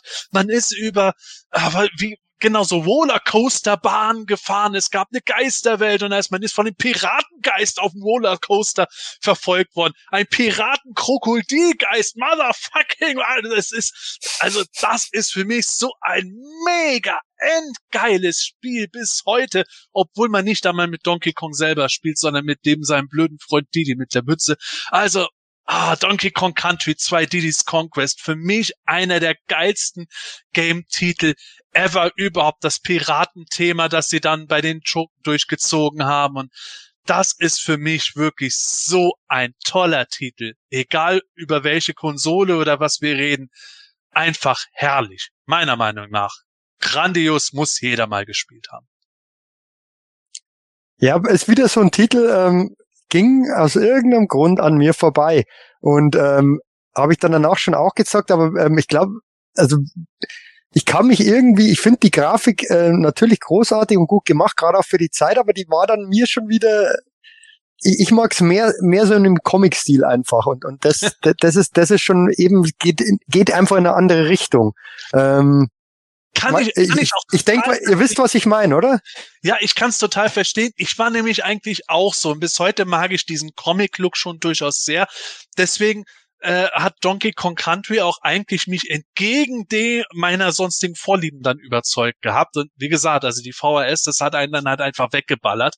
Und das zweite, das ist dann halt für mich nochmal dadurch, dass die Farben noch mehr rausgefeilt wurden, noch ein bisschen mehr in die Ko so 3D-Comic-mäßig irgendwo gewesen. Es hat so diesen Stil für mich ganz gut miteinander abgedeckt.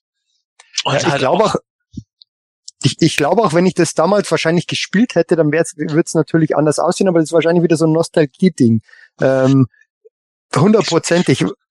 Ich kann es schwer sagen. Also ich habe auch erst als Erwachsener Donkey Kong Country 3 gespielt, weil meine Kinder mögen die Donkey Kong Spiele. Auch meine Frau liebt die auch total. Dann haben wir das dann geholt. Das ist ja noch mal umfangreicher und so. Das gefällt mir nicht mehr ganz so gut, weil da manche Sachen für mich nicht mehr so ausgefeilt irgendwie waren. Aber trotzdem finde ich das auch noch immer schön. Ich glaube, Donkey Kong Country 2, wenn ich das damals nicht gespielt hätte, hätte ich das heute vielleicht nicht so bejubelt, wie ich es jetzt gerade mache. Aber fände es immer noch schön.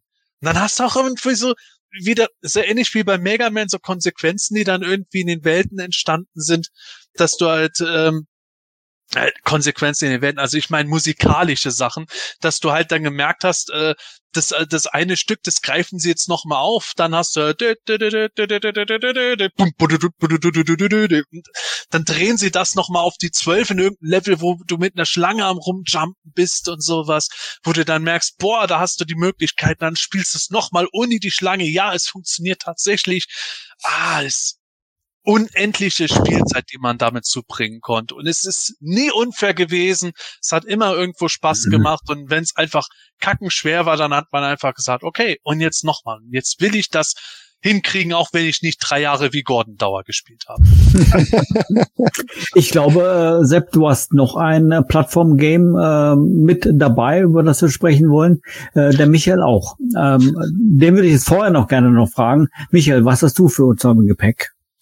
Ja, für mich ähm, von der von der Grafik her für mich persönlich das beeindruckendste Spiel auf der auf dem Super, ähm, Super Nintendo und zwar Super Goals and Ghosts. Das war einfach unglaublich gut dieses Spiel. Ähm, ich ich habe damals auf dem C64 habe ich schon immer Ghost and Goblins gespielt. Ähm, oh, großartiger Soundtrack. Ich, ja, absolut. Und ähm, ich, ich weiß nicht, ob es irgendjemand gibt, der, übers zwei, der es übers zweite Level hinweg geschafft hat. Wir sind ja wir, es ist so unfassbar schwer. Ja, ist es. und, und, und Super Golden Ghost, ich habe es hier, glaube ich, sogar im Podcast schon mal erzählt, das ist, wie gesagt, meine, eine meiner größten Leistungen, weil ich ja das ähm, gekauft habe damals. Äh, natürlich war damals war es ja noch was ganz Spezielles, wenn man so ein Spiel kauft, weil weil die ja schweineteuer waren und 130 mhm. Mark oder 140 Mark ja. gekostet haben. Und gekauft ähm, beim, beim Markt Tevi hieß der, glaube ich, damals, ähm, von, von, von Fernseher gehockt, äh, Konsole angeschmissen und dann habe ich halt zum Zocken begonnen und hat halt einfach tierisch Spaß gemacht, weil es einfach so auch so unglaublich viele Ideen ähm, dabei waren. Es war so ein bisschen gory, du hast Zombies dabei gehabt und irgendwann kam meine Mutter auch dazu, hat mir ein bisschen zugeguckt, die, die war dann auch begeistert von dieser Grafik.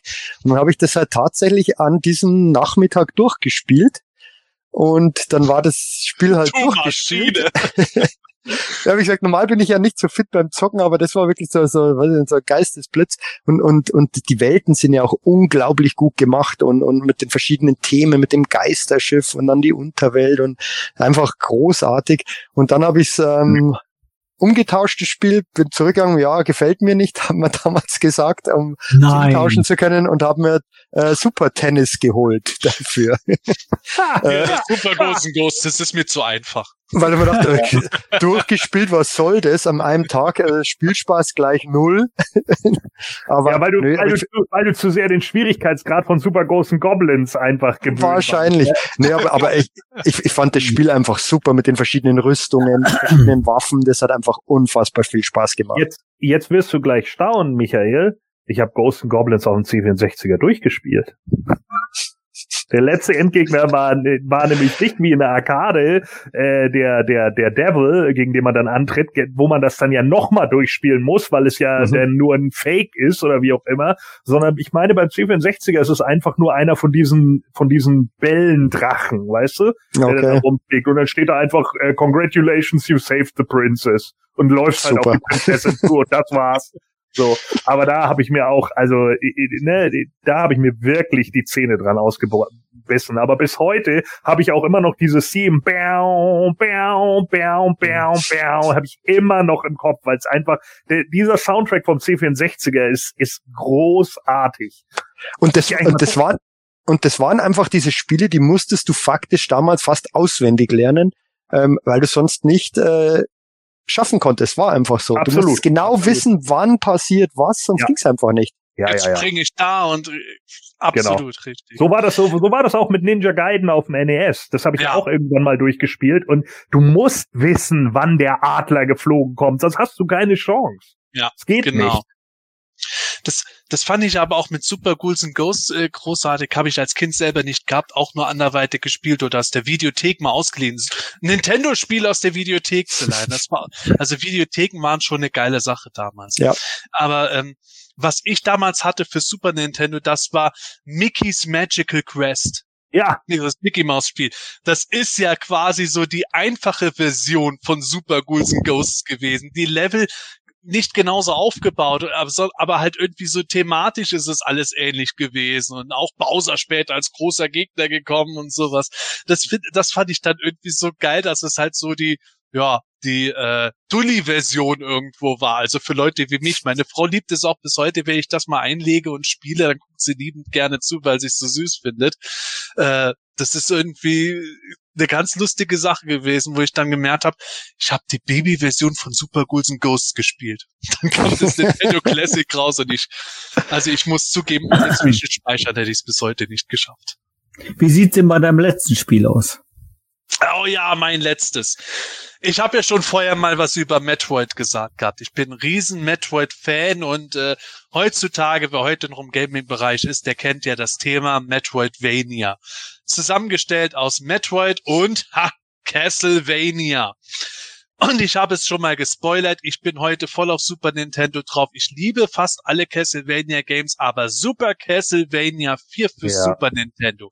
Wie geil war das denn? Erst einmal angefangen vom wieder genialen Soundtrack, mein erster Videospiel-Soundtrack, den ich auf CD damals hatte, kann, habe ich teilweise einfach nur laufen lassen, bevor ich die CD überhaupt hatte, einfach nur das Nintendo laufen lassen und äh, großartig, grandios und dann das Gameplay ist auch natürlich sehr schön ausgereift. Simon Belmont kann mittlerweile in verschiedene Richtungen mit der Peitsche schlagen.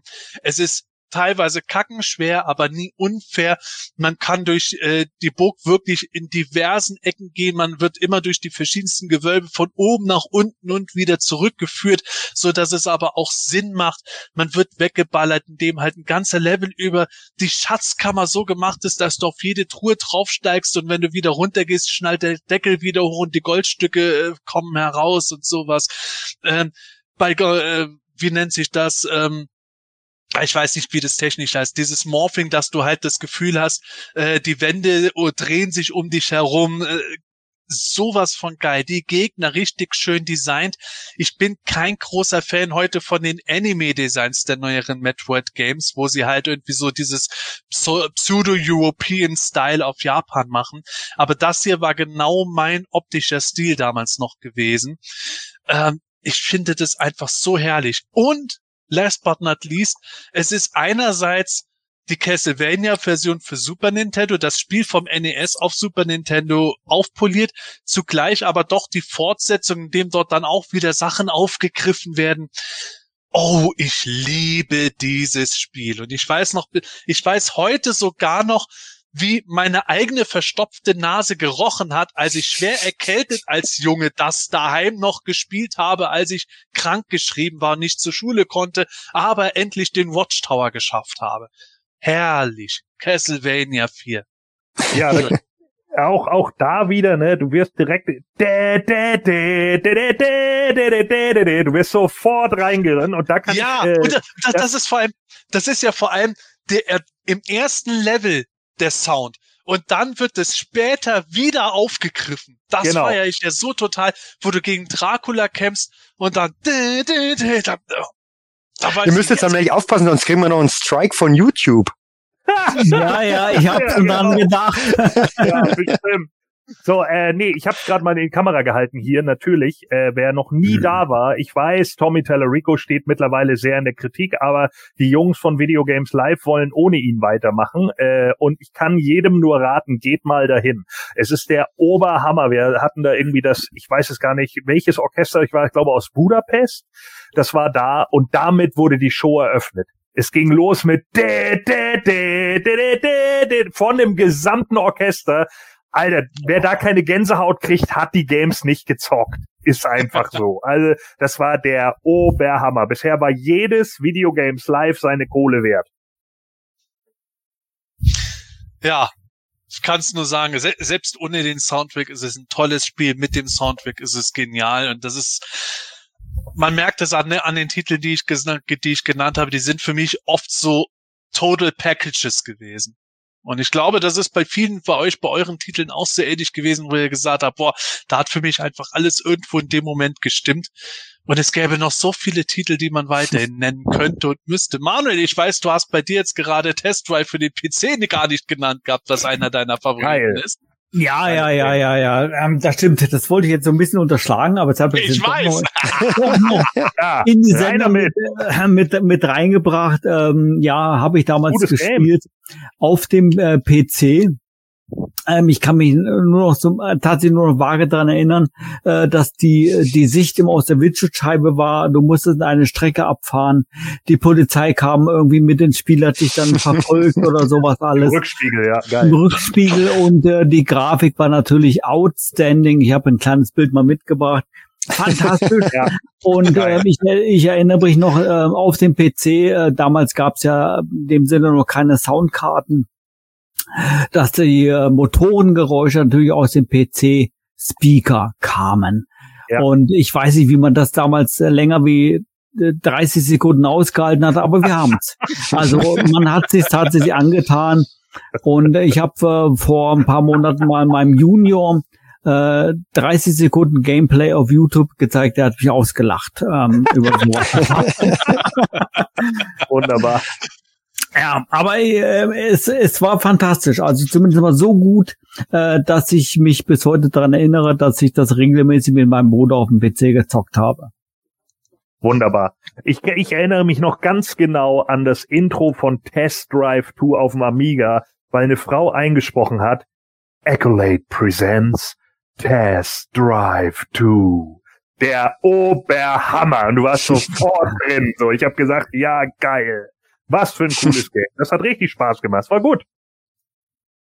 Na, siehst du. Manuel, kann man doch erwähnen. Und noch sind wir nicht über die zwei Stunden, keine Sorge. Tatsächlich, tatsächlich. Ja, aber äh, wie, du, Sepp, du hast es gerade schon gesagt, wir haben jetzt über viele Spiele gesprochen. Wir könnten noch über zehnmal so viele weitere Spiele jetzt auch noch Oh, sprechen. äh, von daher mal schauen, äh, liebe Zuschauer, liebe Zuhörer, ähm, es liegt an euch. Ja, wenn euch das Ganze hier gefallen hat, dass wir mal über Videospiele gesprochen haben oder generell natürlich mal off-topic gesprochen haben, lasst es uns bitte wissen.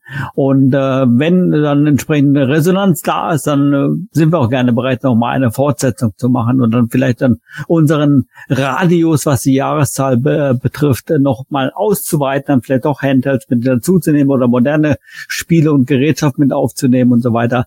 Material gibt es, glaube ich, da genug. So, das Ganze hat sehr, sehr viel Spaß gemacht. Ich möchte zum Abschluss ähm, noch eine kleine Frage an euch stellen. Äh, bitte kurz und prägnant antworten. Und zwar habe ich mir jetzt mal ähm, eine Liste rausgesucht über All-Time Videogame ähm, Hitlisten und ähm, habe dort mal äh, geschaut. Ähm, in dieser in dieser Liste sind jetzt wirklich jede Menge Spiele drin, auch aus der Neuzeit.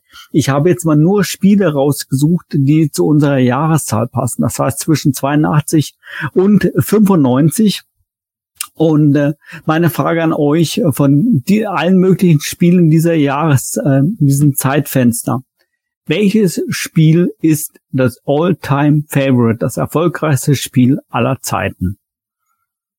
Gemessen an den Verkäufen. Tetris? Sepp, Super Mario Bros. Gordon. Pong. Das erfolgreichste ist Tetris. Von 1989 mit Also die 43, Gameboy-Version.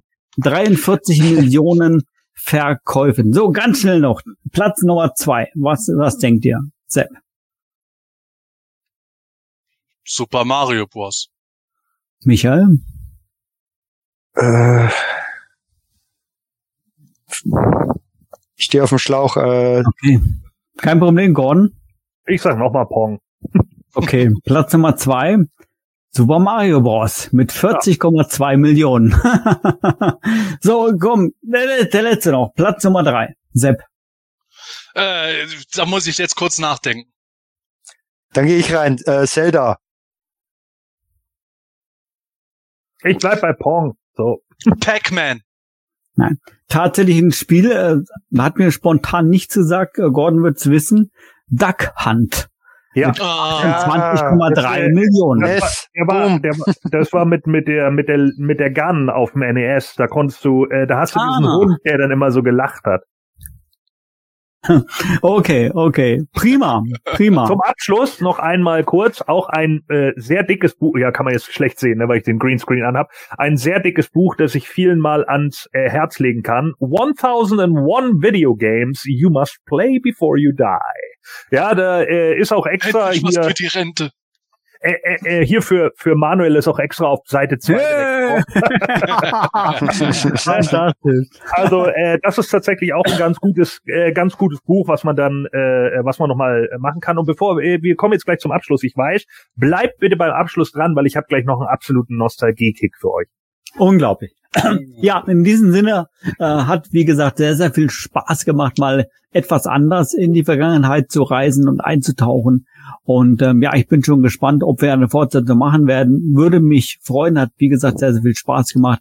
Und in diesem, diesem Sinne verabschiede ich mich jetzt und sage, mach's gut, tschüss und bis dann. Äh, mir mir hat's auch sehr viel Spaß gemacht. Ähm, war unfassbar schwer, sich da auf einige wenige Titel festzulegen, weil es einfach so unglaublich viele davon gibt. Ähm, Masters of the Universe Spiel war jetzt leider keins dabei, weil die leider nicht so Komisch. großartig sind. Ähm, aber jetzt schauen wir mal. Vielleicht, vielleicht kommt ja noch mal irgendwas. Vielleicht sprechen wir ja auch manchmal irgendwann mal über die schlechtesten Sch- Videospiele aller Zeiten. Dann könnte vielleicht das ein oder andere Masterspiel dabei sein. Aber ähm, freut mich, dass so viele dabei waren heute und dann bis zum nächsten Mal. Ja, auch mir hat es Spaß gemacht, mal über was anderes zu reden, auch wenn ich es ganz interessant fände, äh, wenn wir mal ein neues Masters-Spiel hätten. Ich meine, wäre auch nicht so schwer, irgendeins mal äh, zu, zu porten, dass man dann einfach sagt, ja, okay, das ist jetzt nicht ganz so was Neues, aber passt doch schon, wenn man irgendwo am Ende in Castle Grayskull steht und dann ist da auf einmal Orko und sagt, sorry, but your sorceress is in another castle. Wäre für mich auch in Ordnung. Aber nächstes Mal reden wir zumindest wieder über die Masters of the Universe. In diesem Sinne, tschüss, bis bald und gute Reise. Ja, so, äh, ich habe zwei Nostalgie-Flashes für euch. Äh, der erste kam jetzt, weil wir ja öfter mal darüber gesprochen hatten und ich habe sie endlich bekommen, ob ihr es glaubt oder nicht. Aber es sind die beiden Transformers aus dem Yps. Oh Alarm. Gott! Alamor und Tankor original verpackt und ich glaube, ich werde sie auspacken und sie zusammenbauen, um sie in mein Regal zu stellen. ja, weil ich sie einmal zusammengebaut Du habe. alter Auspack, Ja, Auspacker, ich, ne? Ja, krass. Aber, äh, also das ist natürlich das Erste. Über sowas müssen wir natürlich auch mal reden. Es ist ja super, dass wir auch mal andere Sendungen machen, nicht immer nur über Moto reden, sondern eben auch mal sowas Dass der machen. Gordon auch mal mitreden kann. Genau. Aber, Michael, wir reden ja immer darüber. Oh, Güte. Nein, nein, nein! Ich glaube nicht, was der Gordon gerade in Händen hat. Unglaublich, Gordon. Ein Twist-Point. I did it! Ich hab den Twister in Original verpackt! Finally! Wo hast du den her, Gordon? Ja, wo habe ich den? In der her? nächsten Der- Folge. Ja, der, das kommt in der nächsten Folge, genau. Und jetzt kommt noch ein kurzer Abschluss. Glückwunsch! Ja, danke! Ich hab's geschafft und er kommt jetzt endlich an meine Wand. So, und äh, ich muss natürlich sagen, äh, Wir haben, äh, wir kriegen natürlich äh, ein, äh, deswegen wollte ich heute sagen, wir kriegen ja den neuen Cartoon und ob ihr es glaubt oder nicht, äh, geht es natürlich weiter mit dem Multiversum. Und im Multiversum ist es tatsächlich auch so, dass äh, die Masters äh, in die Videospielwelt äh, gesogen werden, ne? passend zu unserem heutigen Thema. Und das wollte ich euch kurz sagen. Und äh, tatsächlich ist es dann so, dass alle wieder rauskommen, aber eine Person bleibt da. Und zwar Adams Mutter Marlena. Und die kriegt dann eine Spin-off-Serie. Und wisst ihr, wie die heißt? Captain Glenn, the Game Master. Oh.